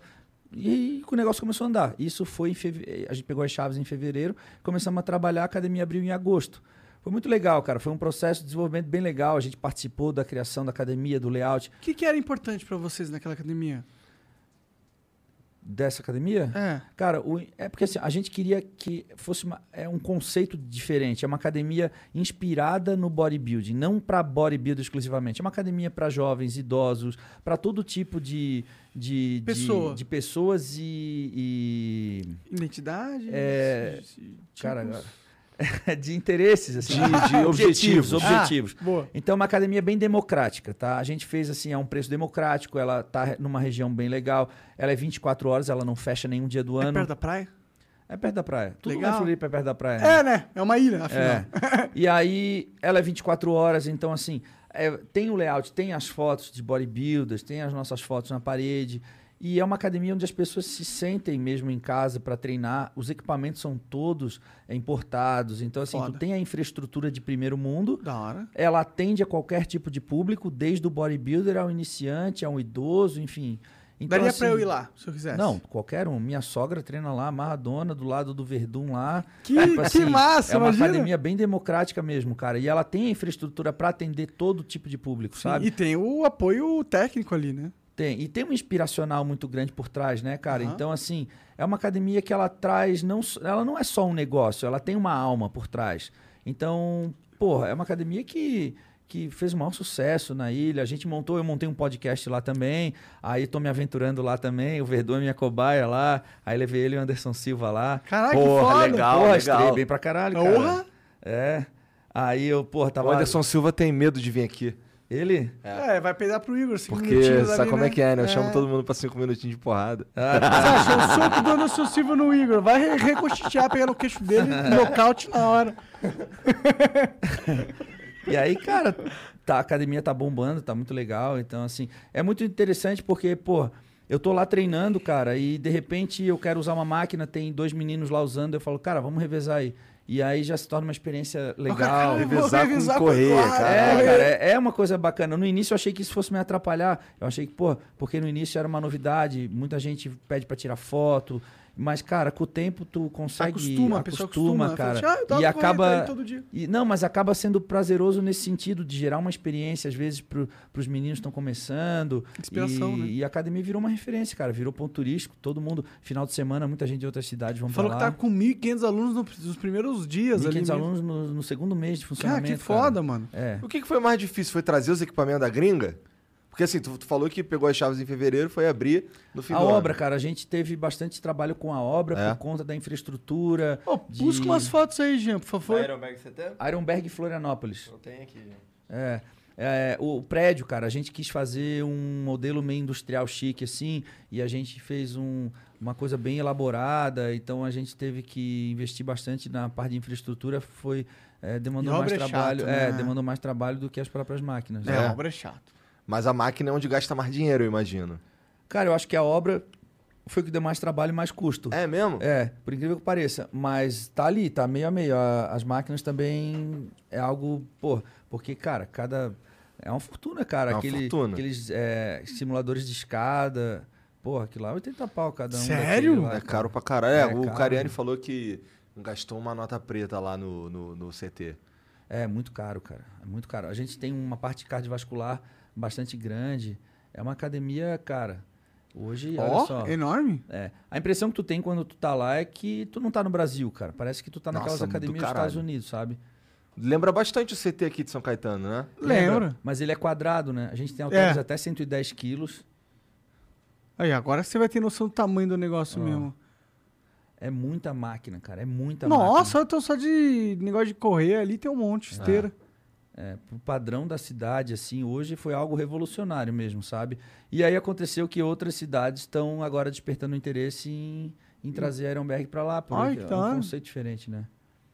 Maneiro demais. E é muito Mas, legal, ah, cara. é ali que rola o podcast, né? que é Onde tem a bandeira do Brasil, não? É uma salinha de vidro em cima, assim, é. Aham. E é, é muito louco, cara. Esses dias eu vi, tinha 14 pessoas treinando 3 horas da manhã. Aí eu fui lá perguntar pra. Eu fui lá perguntar, querer saber que perfil de pessoas eram essas, né? Quem é o maluco tá aqui? E aí, cara, é engraçado porque os caras eram jogador de pôquer profissional, cara. Os caras trabalhavam Os até 13? jogavam, não, não, não os 13, mas uma boa parte, uns quatro, sim, que eu perguntei. Eles jogavam pôquer até, sei lá, uma da manhã, duas, e aí iam pra lá depois, cara. Que doideira, Agora ganha maneiro. dinheiro, agora tá na hora de ganhar umas fibras musculares. É interessante, né, cara? Tipo, É realmente qualquer pessoa consegue ir qualquer lá. pessoa, cara. Porque, porra, um, um- cara que é jogador de poker, ele basicamente fica sentado, né? É aberto Ó os 24 cara. horas? Olha que legal que ficou. Aí a gente faz o podcast aqui e aí tem toda a academia, é, a visão panorâmica, a gente consegue ver toda a academia e tal. Ah, o Verdun foi muito parceiro, cara. Ele é muito parceiro, ele tá lá diariamente. Ele é gente boa demais, esse Ele cara. é, puta cara. vida. Porra. Ele é gente boa. ele- Cachorro louco também. Cachorro louco é uma figura, cara. O Verdun, ele, ele fala com todos os alunos, recebe todo mundo bem. Porra, ele é um cara muito legal de ter lá na academia. Ele Muito mora legal. perto lá de você também? Ele mora bem perto de mim, cara. E ele se mudou pra Floripa faz pouco tempo. E ele conhece Floripa, acho que melhor que eu, cara. É. Ele é muito bem relacionado, né? Ele fala com todo mundo, ele é um cara bem Todos descolado, nós. né? É, porra. ele trouxe carne pra vocês aqui? Trouxe, trouxe, trouxe. E garantiu o churras no final do ano. Pô, pois é, eu vi isso aí. trouxe. Vai ser um puta churras, né, É, cara? eu não sei se ele tava preparado, mas ele se garantiu. Verdade, É uma galera que come aqui. Cara, vamos abrir o papo pra galera? O que, que você acha? Vambora. Vamos? Tem, tem aí algum vídeo, já? Algum, algum áudio? Não tem, mas eu tô com a primeira mensagem Então aqui. manda. Manda O ver. Caio de Araújo mandou: Salve, salve família. Edu, gostaria que você falasse um pouco sobre as chances reais do Ramon já para 2022 contra o Sebum. É, em, em um ano ele pode evoluir para brigar pelo título do Olímpia. E o que você achou do Brandão da, na Romênia? Acredita que o Freak Show na Open está com os dias contados? Tá, vamos pela Por primeira, partes, é. É Felipe quê? É, o nome dele é Caio de Araújo. Não, não, no final, o Felipe não sei Não, o quê. acredita que o Freak Show na Open está com os dias contados? Ah, tá, entendi. Tá, vamos lá. Tu viu que eu falei que a popularidade dessa galera, cara, é muito Não, grande, e os caras vêm com umas, umas perguntas que só um cara que é muito Só, conec- você, só quem manja. É, manja, é, é. né? É muito grande. Eu acredito que a categoria Classic Physique, que é essa categoria que tá em- no meio termo ali, cara, que é bem, é bem o que resgatou o Classic mesmo, o clássico de antigamente. É, cintura fina. é, esses atletas, eles têm um limite de peso em relação à altura. Então, por exemplo, eu não sei exatamente, mas, por exemplo, se o cara, sei lá, mede 1,80, ele tem um peso específico para chegar, ele não pode passar daquele peso. Isso limita o atleta de ficar freak, que nem ele falou do freak shows. Aham. Então, não tem como um atleta classic physique ser um freak, porque ele tem um peso para aquela altura Não dele, ponto. É. Entendeu? Então, isso faz com que os atletas fiquem com um físico realmente mais harmo- harmonioso, com cintura bonito de se ver, digamos, Muito para mais, pro público geral, Muito né? mais, cara. É um, é um, é- eu acho que essa é a categoria que vai dominar o mundo, cara. E ele falou de um atleta que chama Sebum. Sebum. É um cara que. Esse que, que eu falei que ele começou a trabalhar as mídias dele, é um cara que já trabalha com YouTube já, já tem uma grande audiência nos Estados Unidos. Isso também faz com que os brasileiros conheçam mais ele. e Ele é o grande Ah, embaixador. olha lá, né? E Ele o é o Ramon atual- vai competir com ele. ele é o atual campeão e o Ramon ficou em quinto lugar agora no Olímpia. Então eles competem juntos. Cara, o Ramon foi o grande azarão do Olímpia, né? Ele chegou lá, o primeiro Olímpia dele. O moleque, tipo assim, tava pisando, acho que ele nunca foi para os Estados Unidos. Tipo, ele teve que fazer uma, uma quarentena lá em, Ah, no México. em na República Dominicana. Ah, o filho caralho. dele tinha nascido há três semanas. Puta! Cara, foi muito difícil para ele. O voo dele foi cancelado, ele perdeu o horário oficial da pesagem, tiveram que abrir uma exceção para ele pesar depois. Ele chegou bagunçado lá e ele foi quinto lugar no primeiro Olímpia dele, cara, competindo com o Sebum de igual para igual. Então essa foi a pergunta, né? Eles querem saber agora, essa é a grande expectativa da galera, quer saber se o Ramon ano que vem vai chegar no Olímpia e vai brigar de igual para igual com o atual campeão. Cara, eu acredito que sim, eu acredito que o Ramon ele só tem a, ele só tem a ganhar agora, vai ter um ano praticamente para trabalhar. Ele tem toda a infraestrutura, né, cara? Ele, porra, ele tem o Renato ao lado dele, o Renato chama ele de filho, né? Ele chama o Renato de pai. Eu tenho certeza que o Renato Esse- o. Ramon é um cara que foi o. É um achado do caralho, não é, cara? É, Não cara. era o cara que treinava no, no- na praça, não era esse É, cara? Ele tem o dom, cara. Realmente, assim. O esporte, às vezes, ele é um pouco injusto, né, cara? Porque. Não que o Ramon não seja um cara disciplinado, não é isso, jamais. Conheço o Ramon, inclusive ajudei o Ramon em algumas competições, mas às vezes tem pessoas, cara, eu trabalho com alguns atletas que são assim máquinas, cara. E realmente o Ramon é um cara, ele é um é é um de uma genética invejável, cara. É- são pessoas únicas assim, Aí sabe? quando com uma boa mentalidade, com um bom preparo, com um amparo. Uma isso, boa é. genética. Aí agora É. ele se encontrou, ele tá trabalhando num CT fechado, com treinadores, com toda a equipe em volta dele, com estrutura, investimento. E, Cara, não tem como um cara desse não chegar. Eu acredito que o Ramon ainda vai ser Mr. Olímpio. A outra pergunta do Rafael Brandão na Romênia. O Rafael Brandão é a nossa grande promessa na categoria Open. Ganhou o campeonato na Romênia, classificou para Olímpia do ano que vem. Então tem um ano aí para para ver o que, que vai acontecer. Ô, pergunta, o pessoal que vai no, no negócio do freak show, que pode crescer à vontade, o peso não é uma- um quesito, eu entendo que o caminho que ele vai buscar é ficar cada vez mais pesado. E aí ele vai ganhar corpo e, e- e- e definição com isso. Mas pro cara que tem essa limitação do peso, a estratégia com certeza tem que, tem que mudar. Afinal, ele. O peso é o mesmo que ele vai atingir no final das contas. E ele não tem dificuldade para chegar nesse peso, imagino. Então, o que que, o que que- quais são as estratégias pro cara que não pode apelar para mais peso? O que, que ele faz para ele se destacar dos outros? Condicionamento físico, cara. Definição muscular. Então, o condicionamento físico é o que mais conta. Então, ele tenta socar músculo dentro daquele peso limite dele. Entendeu? Essa é a estratégia principal. E como que faz para você socar músculo sem crescer peso, sem, cre... sem engordar? Ficando mais denso. Tentando colocar o máximo de músculo dentro da mesma área. Então, quanto mais denso, melhor. Que- Quanto que- mais seco possível. Seco, mas... E, tipo, imagino que as fibras musculares, elas quebram, né? Quando você cresce. É, tipo, quebrar elas no mínimo possível. Não, é tu isso? desenvolver o máximo de fibras possível dentro Hum. daquele mesmo peso. Isso só acontece treinando pesado e fazendo uma dieta muito restrita. Entendi. É muito difícil. tu- É, um- é o cara ficar muito definido. Tu diria que é mais difícil que o Freak Show? Cara, então essa é uma grande discussão hoje no fisiculturismo, porque o próprio Arnold levantou essa questão por conta da dilatação abdominal dos atletas nos shows ultimamente, né? Então a gente vê hoje uma nova geração com o abdômen mais controlado, uma cintura mais fina, até mesmo inspirada no Classic Physique, já é uma tendência da categoria Open. Por conta da categoria Open não ter limite de peso, fica a cargo dos atletas. Então tem atletas que investem muito mais na questão do volume muscular e tem atletas que investem muito mais na questão da estética, da cintura. O que acontece? O fisiculturismo é um esporte é uma ilusão visual, não, não tem balança em cima do palco. Eu não sei mensurar. Às vezes, um atleta de 110 quilos bem condicionado, ele aparenta ser muito maior do que um atleta de 120 quilos. Só que tem alguns atletas que optam por entrar maior e isso não causa uma ilusão visual tão grande, entendeu? Aquele atleta que está com menos peso e mais definido, ele aparenta até ser maior às vezes em cima do palco. É Entendi. só uma. Entendeu? Só que aí às vezes falta humildade para aquele cara querer perder 10 quilos e entrar com um condicionamento melhor, entendeu? Então essa é uma grande questão hoje em dia, foi o que o cara perguntou ali. Então, assim. Só que a gente vai perguntar se é uma tendência. O atual campeão é o Big Ramy, que é o egípcio. É o maior cara da atualidade. E ele é muito. E é muito questionado isso hoje em dia, porque aí acaba que a cintura dele é mais larga, a perna dele não tem tanto corte, mas é um cara muito maior que os outros. Aí fica essa questão. É uma questão subjetiva, né, fisiculturismo. Então é complicado, porque até mesmo para eu poder lidar com as minhas derrotas ao longo. Pô, eu fiquei em segundo naquele Olímpia. Ah, merecia ter vencido.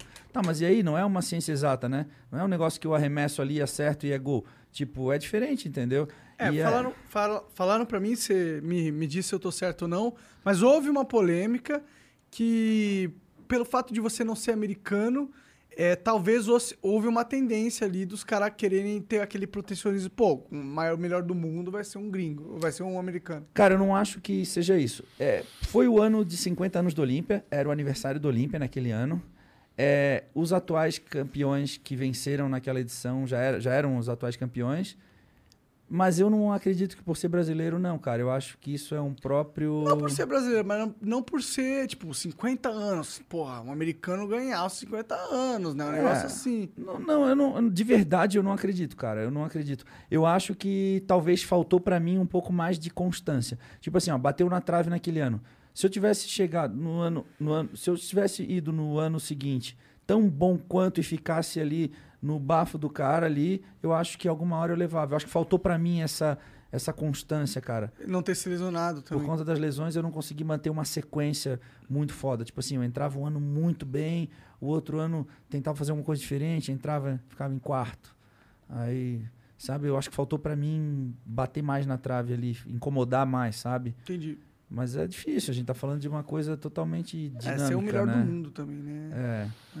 É. Mas eu tive, é, foi difícil pra mim lidar com o fato de eu nunca ter conquistado o Olímpia, cara. Foi muito difícil pra mim, porque me gerou uma Pô. sensação de impotência muito grande, Pô, mas sabe? você não, você não olha pra trás e fala assim, tipo, eu não sou o cara que tava ali com toda a estrutura, todo o conhecimento, toda a cultura em volta. Eu era um cara no Brasil, tá ligado? Sem dinheiro, sem a cultura de fisiculturismo, porque no Brasil era quase inexistente na época. Tem que entender Cara, que eu tem não, eu não vejo por esse lado. Eu vejo por eu sempre focar na minha performance individual, assim, cara. Eu não fico preocupado, às vezes, só com a colocação, porque senão eu já teria desistido há muito tempo. Eu sempre foco no- na minha performance, assim. Eu saio do palco, converso com o meu técnico, vejo se a gente entrou, se o, se o trabalho foi feito, se eu entrei na proposta que eu vim para mostrar e o que, que eu posso melhorar. Então eu fico sempre focado na minha performance individual. Eu não trabalho olhando para o outro atleta. Eu falo, ah, ele tem mais bíceps que eu, preciso melhorar meu bíceps. Não, isso é, um, é o maior erro, é tu, tu treinar olhando para o teu adversário. Tu tem que tentar é, desenvolver as tuas, tuas Claro, valências, não, né? sim, com certeza. Eu acho que isso é a mentalidade correta para um cara que quer vencer numa competição. Você não pode ficar colocando a culpa no externo, porque o externo você não, con- não- você não controla, né? É. Mas ao mesmo tempo, depois desse tempo todo, tipo, olhando pra trás agora, você pode ir, porra. Porra, você chegou longe pra caralho, mano. Não, sem dúvida. Sem dúvida. Hoje eu vejo com outros olhos, assim. E eu tento usar essa autoridade que eu construí pro bem do esporte, sabe? Então acho que o fato de a gente ter montado um CT dessa dimensão, o fato de a gente estar produzindo tanto conteúdo hoje, eu acho que isso tudo vem agregar para o esporte, né? Eu tenho ajudado muitos atletas realmente e eu estou usando hoje a autoridade que eu construí para o bem, da- bem do fisiculturismo. Hoje eu me sinto responsável, também parte do desse Desse boom desenvolvimento, todo, desse né? boom todo, eu me sinto parte É, responsável com também. certeza, né? Pô, na hora que o cara tá é, gostando de um assunto, né? Ele vai falar, pô, quem que no mundo é pica? Puto, o cara mais pica do Brasil que chegou lá é o É o Eduardo Correia. Correia. Sim. Inspiração. Sim, Mas cara. se você não tivesse chegado lá, talvez ele não tivesse esse exemplo. É, e as pessoas se inspiram muito é, no, no, no atleta, na pessoa, sabe?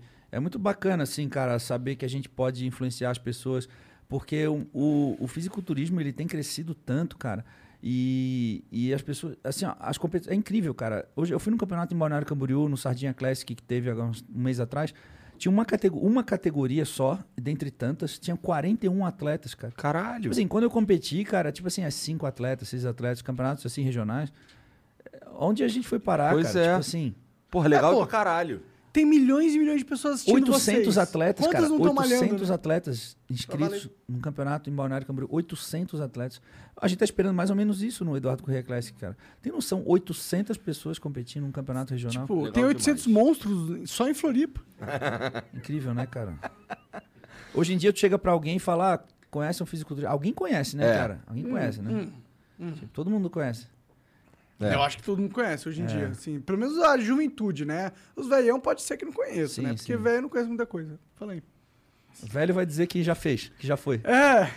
Já fui, já fui. É, né, meu? que Eu levantei Eu já fui 40 assim também, eu quilos, já fui assim também. 40 quilos de supino. Pô, que eu mais ouço. Já, já fui assim também. Ah, foi. Foi sim, valeu. Foi assim, demorou. Não, cara, eu tenho um problema com uma coisa assim. Muita gente me para e pergunta, quanto tu levanta, cara? Eu tive uma dificuldade em responder isso. Quanto levanta aonde? Por quê, cara? Aí eu tentava me explicar. Aí De minha- orelha? Aí a Carol chegou pra mim e falou assim, Eduardo, fala 200, cara. Fala 200 que tá tudo certo. Aí eu, mas por que 200? Ela disse, Porque 200 é bastante, mas não parece que tu tá mentindo. Então é 200, cara. E sabia que funciona, cara? O cara já para no supermercado e fala assim, ô, quanto é que tu levanta aí, cara? Eu falo 200. Porra, legal pra caralho.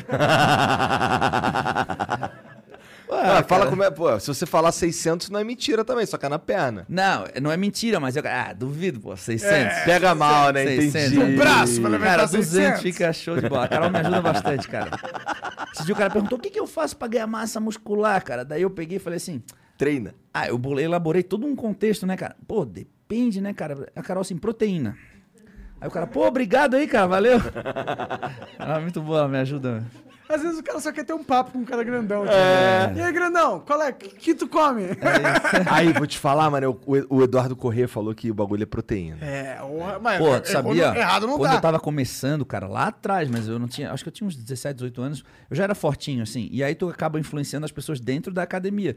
Aí um cara perguntou nessa assim: Ô, o que que tu faz? O que que tu toma, cara? Eu falei que eu comia ração de cachorro, cara. Ô, aí o cara comprou, cara. E ele perguntou qual era a ração e eu falei que era do Dálmata, cara. E ele foi lá e comprou um. Eu nem sabia que existia. Ele comprou a ração que tinha um cachorro na frente assim, cara. Aí eu vi capacidade de influência que a gente tem, cara. E eu parei de brincar com isso, E sabia? como tu é um arrombado também, né? O cara tava tomando caça- ração de cachorro com leite, velho. Bom, ah, mal não fez, eu acho, né? Não sei, cara. Ah, espero que não, né? Ah, não, pô, se o cachorro sobrevive, o ser humano sobrevive, eu acho. É, tem cachorro que é tratado melhor que pessoa, né? É, com certeza. É, Os meus gatos vivem melhor do que eu. é, minha também. O que ninguém te conta, manda aqui, ó. Saudações, galera do Flow e Edu. Parabéns por tudo que você sempre conquistou pelo bodybuilding brasileiro, irmão. Sempre dando o seu máximo, mesmo com algumas lesões chatas. Parabéns por levar seu nome pra gringa, mostrando que o Brasil é foda. Abraços aqui da Nova Zelândia. Caralho, o cara tá lá na Nova Zelândia. o cara é international É. superstar. O João dos Veneno João do Veneno. mandou aqui. Salve Edu, beleza? Como todos sabem, um dos teus pontos fortes é o braço. Queria saber, na sua opinião, qual o teu exercício fe- preferido para desenvolver os bíceps e quanto tu aguenta na rosca. Tamo junto, sou teu fã. A última você não precisa responder, não. é, não cara. aguento na rosca, não. Ô, cara, a- quando tu quer aprender com alguém, tu não aprende assim, tipo, o cara um- tem um braço bom. Tu não vai aprender com esse cara que tem um braço bom como que tu vai desenvolver melhor teus braços. Porque, tipo, teoricamente eu faço qualquer coisa, meu braço fica bom. Então eu faço meu treino de braço é muito simples, cara. Qualquer coisa que eu faço de rosca com halteres, direta, cabo, qualquer coisa que todo mundo faz, meu braço desenvolve. Tu tem que aprender com aquele cara que ele não tinha um braço bom e ele acabou desenvolvendo o O braço que, que bom. em você é ruim? da sua, do seu corpo, assim, que Cara, é- parte? aí é que tá. Tu nunca pode dizer que tu é ruim. Não pode? Não. Ainda mais nos dias de hoje, cara. Entendi. Aí, 5 minutos e 28 segundos. Olha lá. E o que que tu é- Descobri o lado. O que, que tu é médio, por exemplo? Médio. Médio é médio. Médio? Também nunca Também pode dizer pode. o que é médio. Cara, eu tenho a. Qual eu, não tenho é o a seu eu, tenho a eu tenho a estrutura óssea fina, cara. Fina. Tipo assim. Ah, tu falou que o seu bíceps agora, depois da, da cirurgia, ficou... O seu bíceps não, o seu antebraço aqui, É. ficou prejudicado. É. Como que você compensa, assim, pra deixar ele maior? Não compensa, cara, porque isso tem relação com passagem de nervosa. Não tem como, né? Eu fiz um teste que o cara bota tipo uma agulha aqui e outra aqui. Daí ele dá um choque aqui e aí ele mede o- a passagem da corrente ah, pelo braço. Eu tenho pontos no meu antebraço que não tem a, que não tem a passagem da Eu corrente. não ativo o músculo. E aí fudeu. E daí não tem o que tu fazer, entendeu? Não tem, não Só tem. por exemplo, eu quando eu saio da competição, pede um feedback pro árbitro, ele não fala, cara. Ah, eu- tu descontou ponto porque aquela tua cirurgia do bíceps ali do braço ficou diferente, porque o te- antebraço. Isso é muito mais uma crítica da, do- da torcida propriamente do que do. Do cara dos lá. Ele não árbitros, sabe é. esse contexto, normalmente. É, não, não, eles não chegam, não é, isso não é avaliado tão assim nesse sentido, sabe? Entendi. Tá. João dos Veneno, puta que pariu. O Pouco Gabriel. Gabriel Piovesan manda aqui. Salve, salve família. Mais um Flow Show. Edu Monstro, qual foi a competição mais marcante pra ti? Manda um abraço pro meu amigo Álvaro, o cara se inspira em ti. Pô, cara, um abraço, Álvaro. Cara, é. Acho que foi essa que eu contei aí do tríceps rompido, sabe? Eu, porra, eu cheguei lá, cara, eu jamais imaginei que eu fosse ficar em segundo. Eu cheguei no palco, eles colocam, eles chamam. É o primeiro confronto que chama, né? É o primeiro confronto, eles já sabem quem são os cinco primeiros colocados, ou seis primeiros colocados. Vamos supor, se eles chamarem cinco, são os top cinco. Chamar seis é top seis, chamar três é top três. Então eles botam todos os atletas aqui do lado do palco e o palco fica vazio no meio. Aí é o grande momento, é o primeiro confronto, first call out que eles chamam. Aí chamaram Flex Lewis, o atual campeão, chamaram o outro, chamaram... e Eduardo Corrêa. Daí eu falei, porra, tô entre os cinco, caralho, tipo, vindo uma merda e já tô no lucro. Porque, porra, tô Nem entre os esperava. cinco. Cara, o meu braço tava tipo. Quando tu faz uma com cirurgia, uma, cara. uma bola faltando no cotovelo. Quando tu faz uma cirurgia, tu definha, cara. O braço, tipo. O cara corta ali, cara. O teu braço fica. Praticamente volta a ser o que era, entendeu? E aí eu ficava treinando um lado só, cara. Eu ia pra academia, treinava só um lado só. Toda vez que eu fiz cirurgia, eu treinei sempre um lado contralateral. O Muzi falou pra gente que tem uma parada louca que acontece que quando você treina um lado, o outro meio que Compensa? compensa. Eu fazia isso, cara, porque eu não queria ficar louco em casa. Porque se eu mantivesse o horário do treino em dia, eu mantia minhas refeições em dia, eu mantia. Eu fazia tudo, a minha rotina me protegia, né? E aí a galera começou, tá, mas isso aí, pô, tu faz isso e tem alguma comprovação científica? Aquele papo chato. Aí eu chamei o Muzi e falei, ô Muzi, arruma um artigo aí, cara, que comprova essa eficiência. Aí ele me deu, eu postei o artigo e falei, ah, fechou, agora eu tô protegido, cara. Porque tudo tu tem que explicar, E né? o Muzi é tipo um médico, tá ligado? Não, não, porra, o Muzi é Deus, né, cara? Não só pela beleza. É mas- foda, né, cara? É, Muzi é Aí você foda. vai ver ele novão, ele- é, pelo menos o cabelo dele era zoado quando ele era É. novo. Algum defeito o cara tinha que ter, né, porra? Vai tomar Ô, cara, eu tive um ataque de riso no casamento do Muzi, cara. Por quê? Ele, ele tem uma parada com a Roberta, que eles se conheceram na plataforma 11, não sei o que. Eles escreveram um livro, cara, sobre isso. É um livro de romance. Ah, eu, como bom amigo dele, eu dou uma zoada nessas paradas, assim, né? E aí, cara, quando o padre tava assim, a gente era padrinho, a gente tava um círculo em volta deles, assim, no altar. E aí o padre. Come... Eu, não, eu, eu tenho dificuldade com essas cerimônias, assim, tipo, todo mundo de gravata. Eu acho o ambiente engraçado, sabe, cara? aí aquilo- eu já tô meio que me segurando. Aí eu tava assim, num círculo, e os dois noivos, assim, a Roberta e ele, assim. Aí o padre começou, por que a plataforma 11? Eu assim, ô, caralho. Aí todo mundo começou a rir, cara. E O eu padre falou da plataforma 11? é, o padre falou. Tá porque, porque o padre ia fazer um. Como se fosse um voto, sim. Aqueles negócios de votos. O padre meio que elaborou um textinho pra falar na hora da troca da homenagem, aliança. tal, casal. É, aí ele falou, porque na plataforma 11 ele foi desenvolver um textinho ali. Cara, eu comecei a rir, cara. E rir incontrolavelmente, cara. Tipo, aí a Carol dava soco na minha costela, assim, ó. E eu tinha mais vontade de rir, cara. Porque também não sentia nada, né? Com camada de músculo. E eu lembro, cara, que o Mion também era um dos padrinhos, ele, é- ele tem uma cara engraçada e ele sabe rir e se controlar. Eu não, né, cara? Eu não sou ator. Aí a Roberta olhou pra mim assim, do lado do Paulo, e falou assim: Eu vou te matar. E eu, meu Deus, cara, que sacanagem que eu tô fazendo no casamento deles, cara. E a Carol dando soco aqui, soco aqui. Aí eu olhei, tinha uma porta, sacristia aqui. Eu falei, cara, eu vou sair, cara. Mas se eu sair, eu não vou conseguir voltar. Aí eu fiquei ali, cara. Eu me concentrei num azulejo do chão da, da igreja ali, cara. E fiquei, cara. E as minhas costas corria suor assim, cara. E aí no final eu fiquei muito consciência pesada, cara. Porque foi uma risadaria. O padre me chamou a atenção. O padre falou: quem que tá achando? Quem que tá achando? Tem algum engraçadinho aqui? Pô, cara.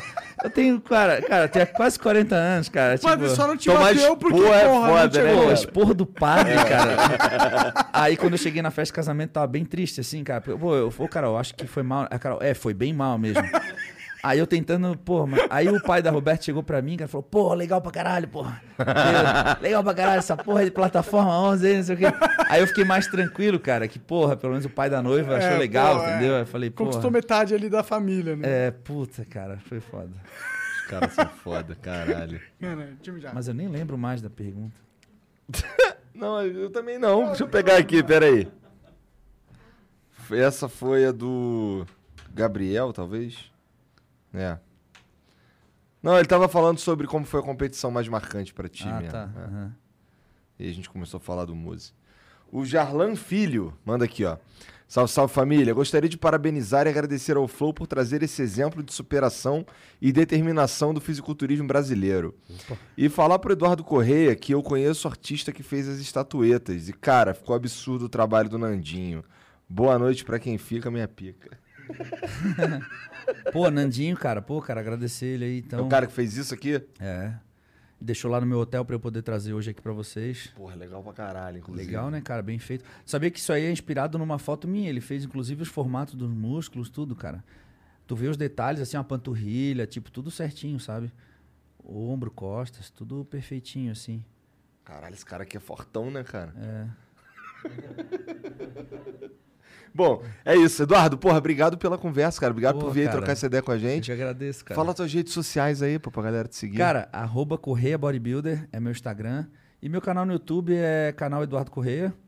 Essa semana já vou fazer um podcast lá também com esse psicólogo aí, o Luiz Fernando Garcia. A gente vai falar um pouco sobre estratégias de. de essas estratégias de alta performance e tudo mais. Também vou trazer fisioterapeuta, meu fisioterapeuta Kleber Caiado essa semana lá pra gente falar um pouco sobre essas lesões aqui que eu relatei pra vocês, alguma coisa mais técnica assim. Aham. E tô tentando, cara, produzir conteúdo lá pra galera, trazer o máximo de informação. Queria agradecer demais aqui vocês, agradecer a Max Titânio, mandar um beijo pra Carol e pra minha filha Manu que nasceu 15 dias. Ah, Porra, caralho, cara, parabéns. mano, dias, né? cara. Ela tá lá amamentando agora, tenho certeza, porque a menina é uma draga, cara. Tá lá amamentando. Mandar um Se beijo puxar pra o pai, elas. fica grande. Pô, ela puxou uma genética abençoada, cara. Mandar um beijo pra elas lá agora. E é isso aí, cara. Obrigado pra vocês aí. Pô, obrigado por vir aí mais uma vez, cara. E você que assistiu, obrigado pela moral também. Obrigado por assistir até agora aqui com a gente. Espero que vocês tenham gostado. É, não esquece de se inscrever, segue lá o Correia, Correia, Bar- Correia Bodybuilder. Correia Bodybuilder. É, segue lá o, o cara no Instagram. É Eduardo Correia, provavelmente no YouTube aí também. O cara tá fazendo podcast, vai lá. E é isso. Dá o like, se inscreve e a gente se vê segunda. E se quiser malhar em Floripa, tem um... Ironberg, Ironberg, Florianópolis. aí. 24 horas. É isso. É isso Então, aí. muito obrigado, um beijo, boa noite, tchau.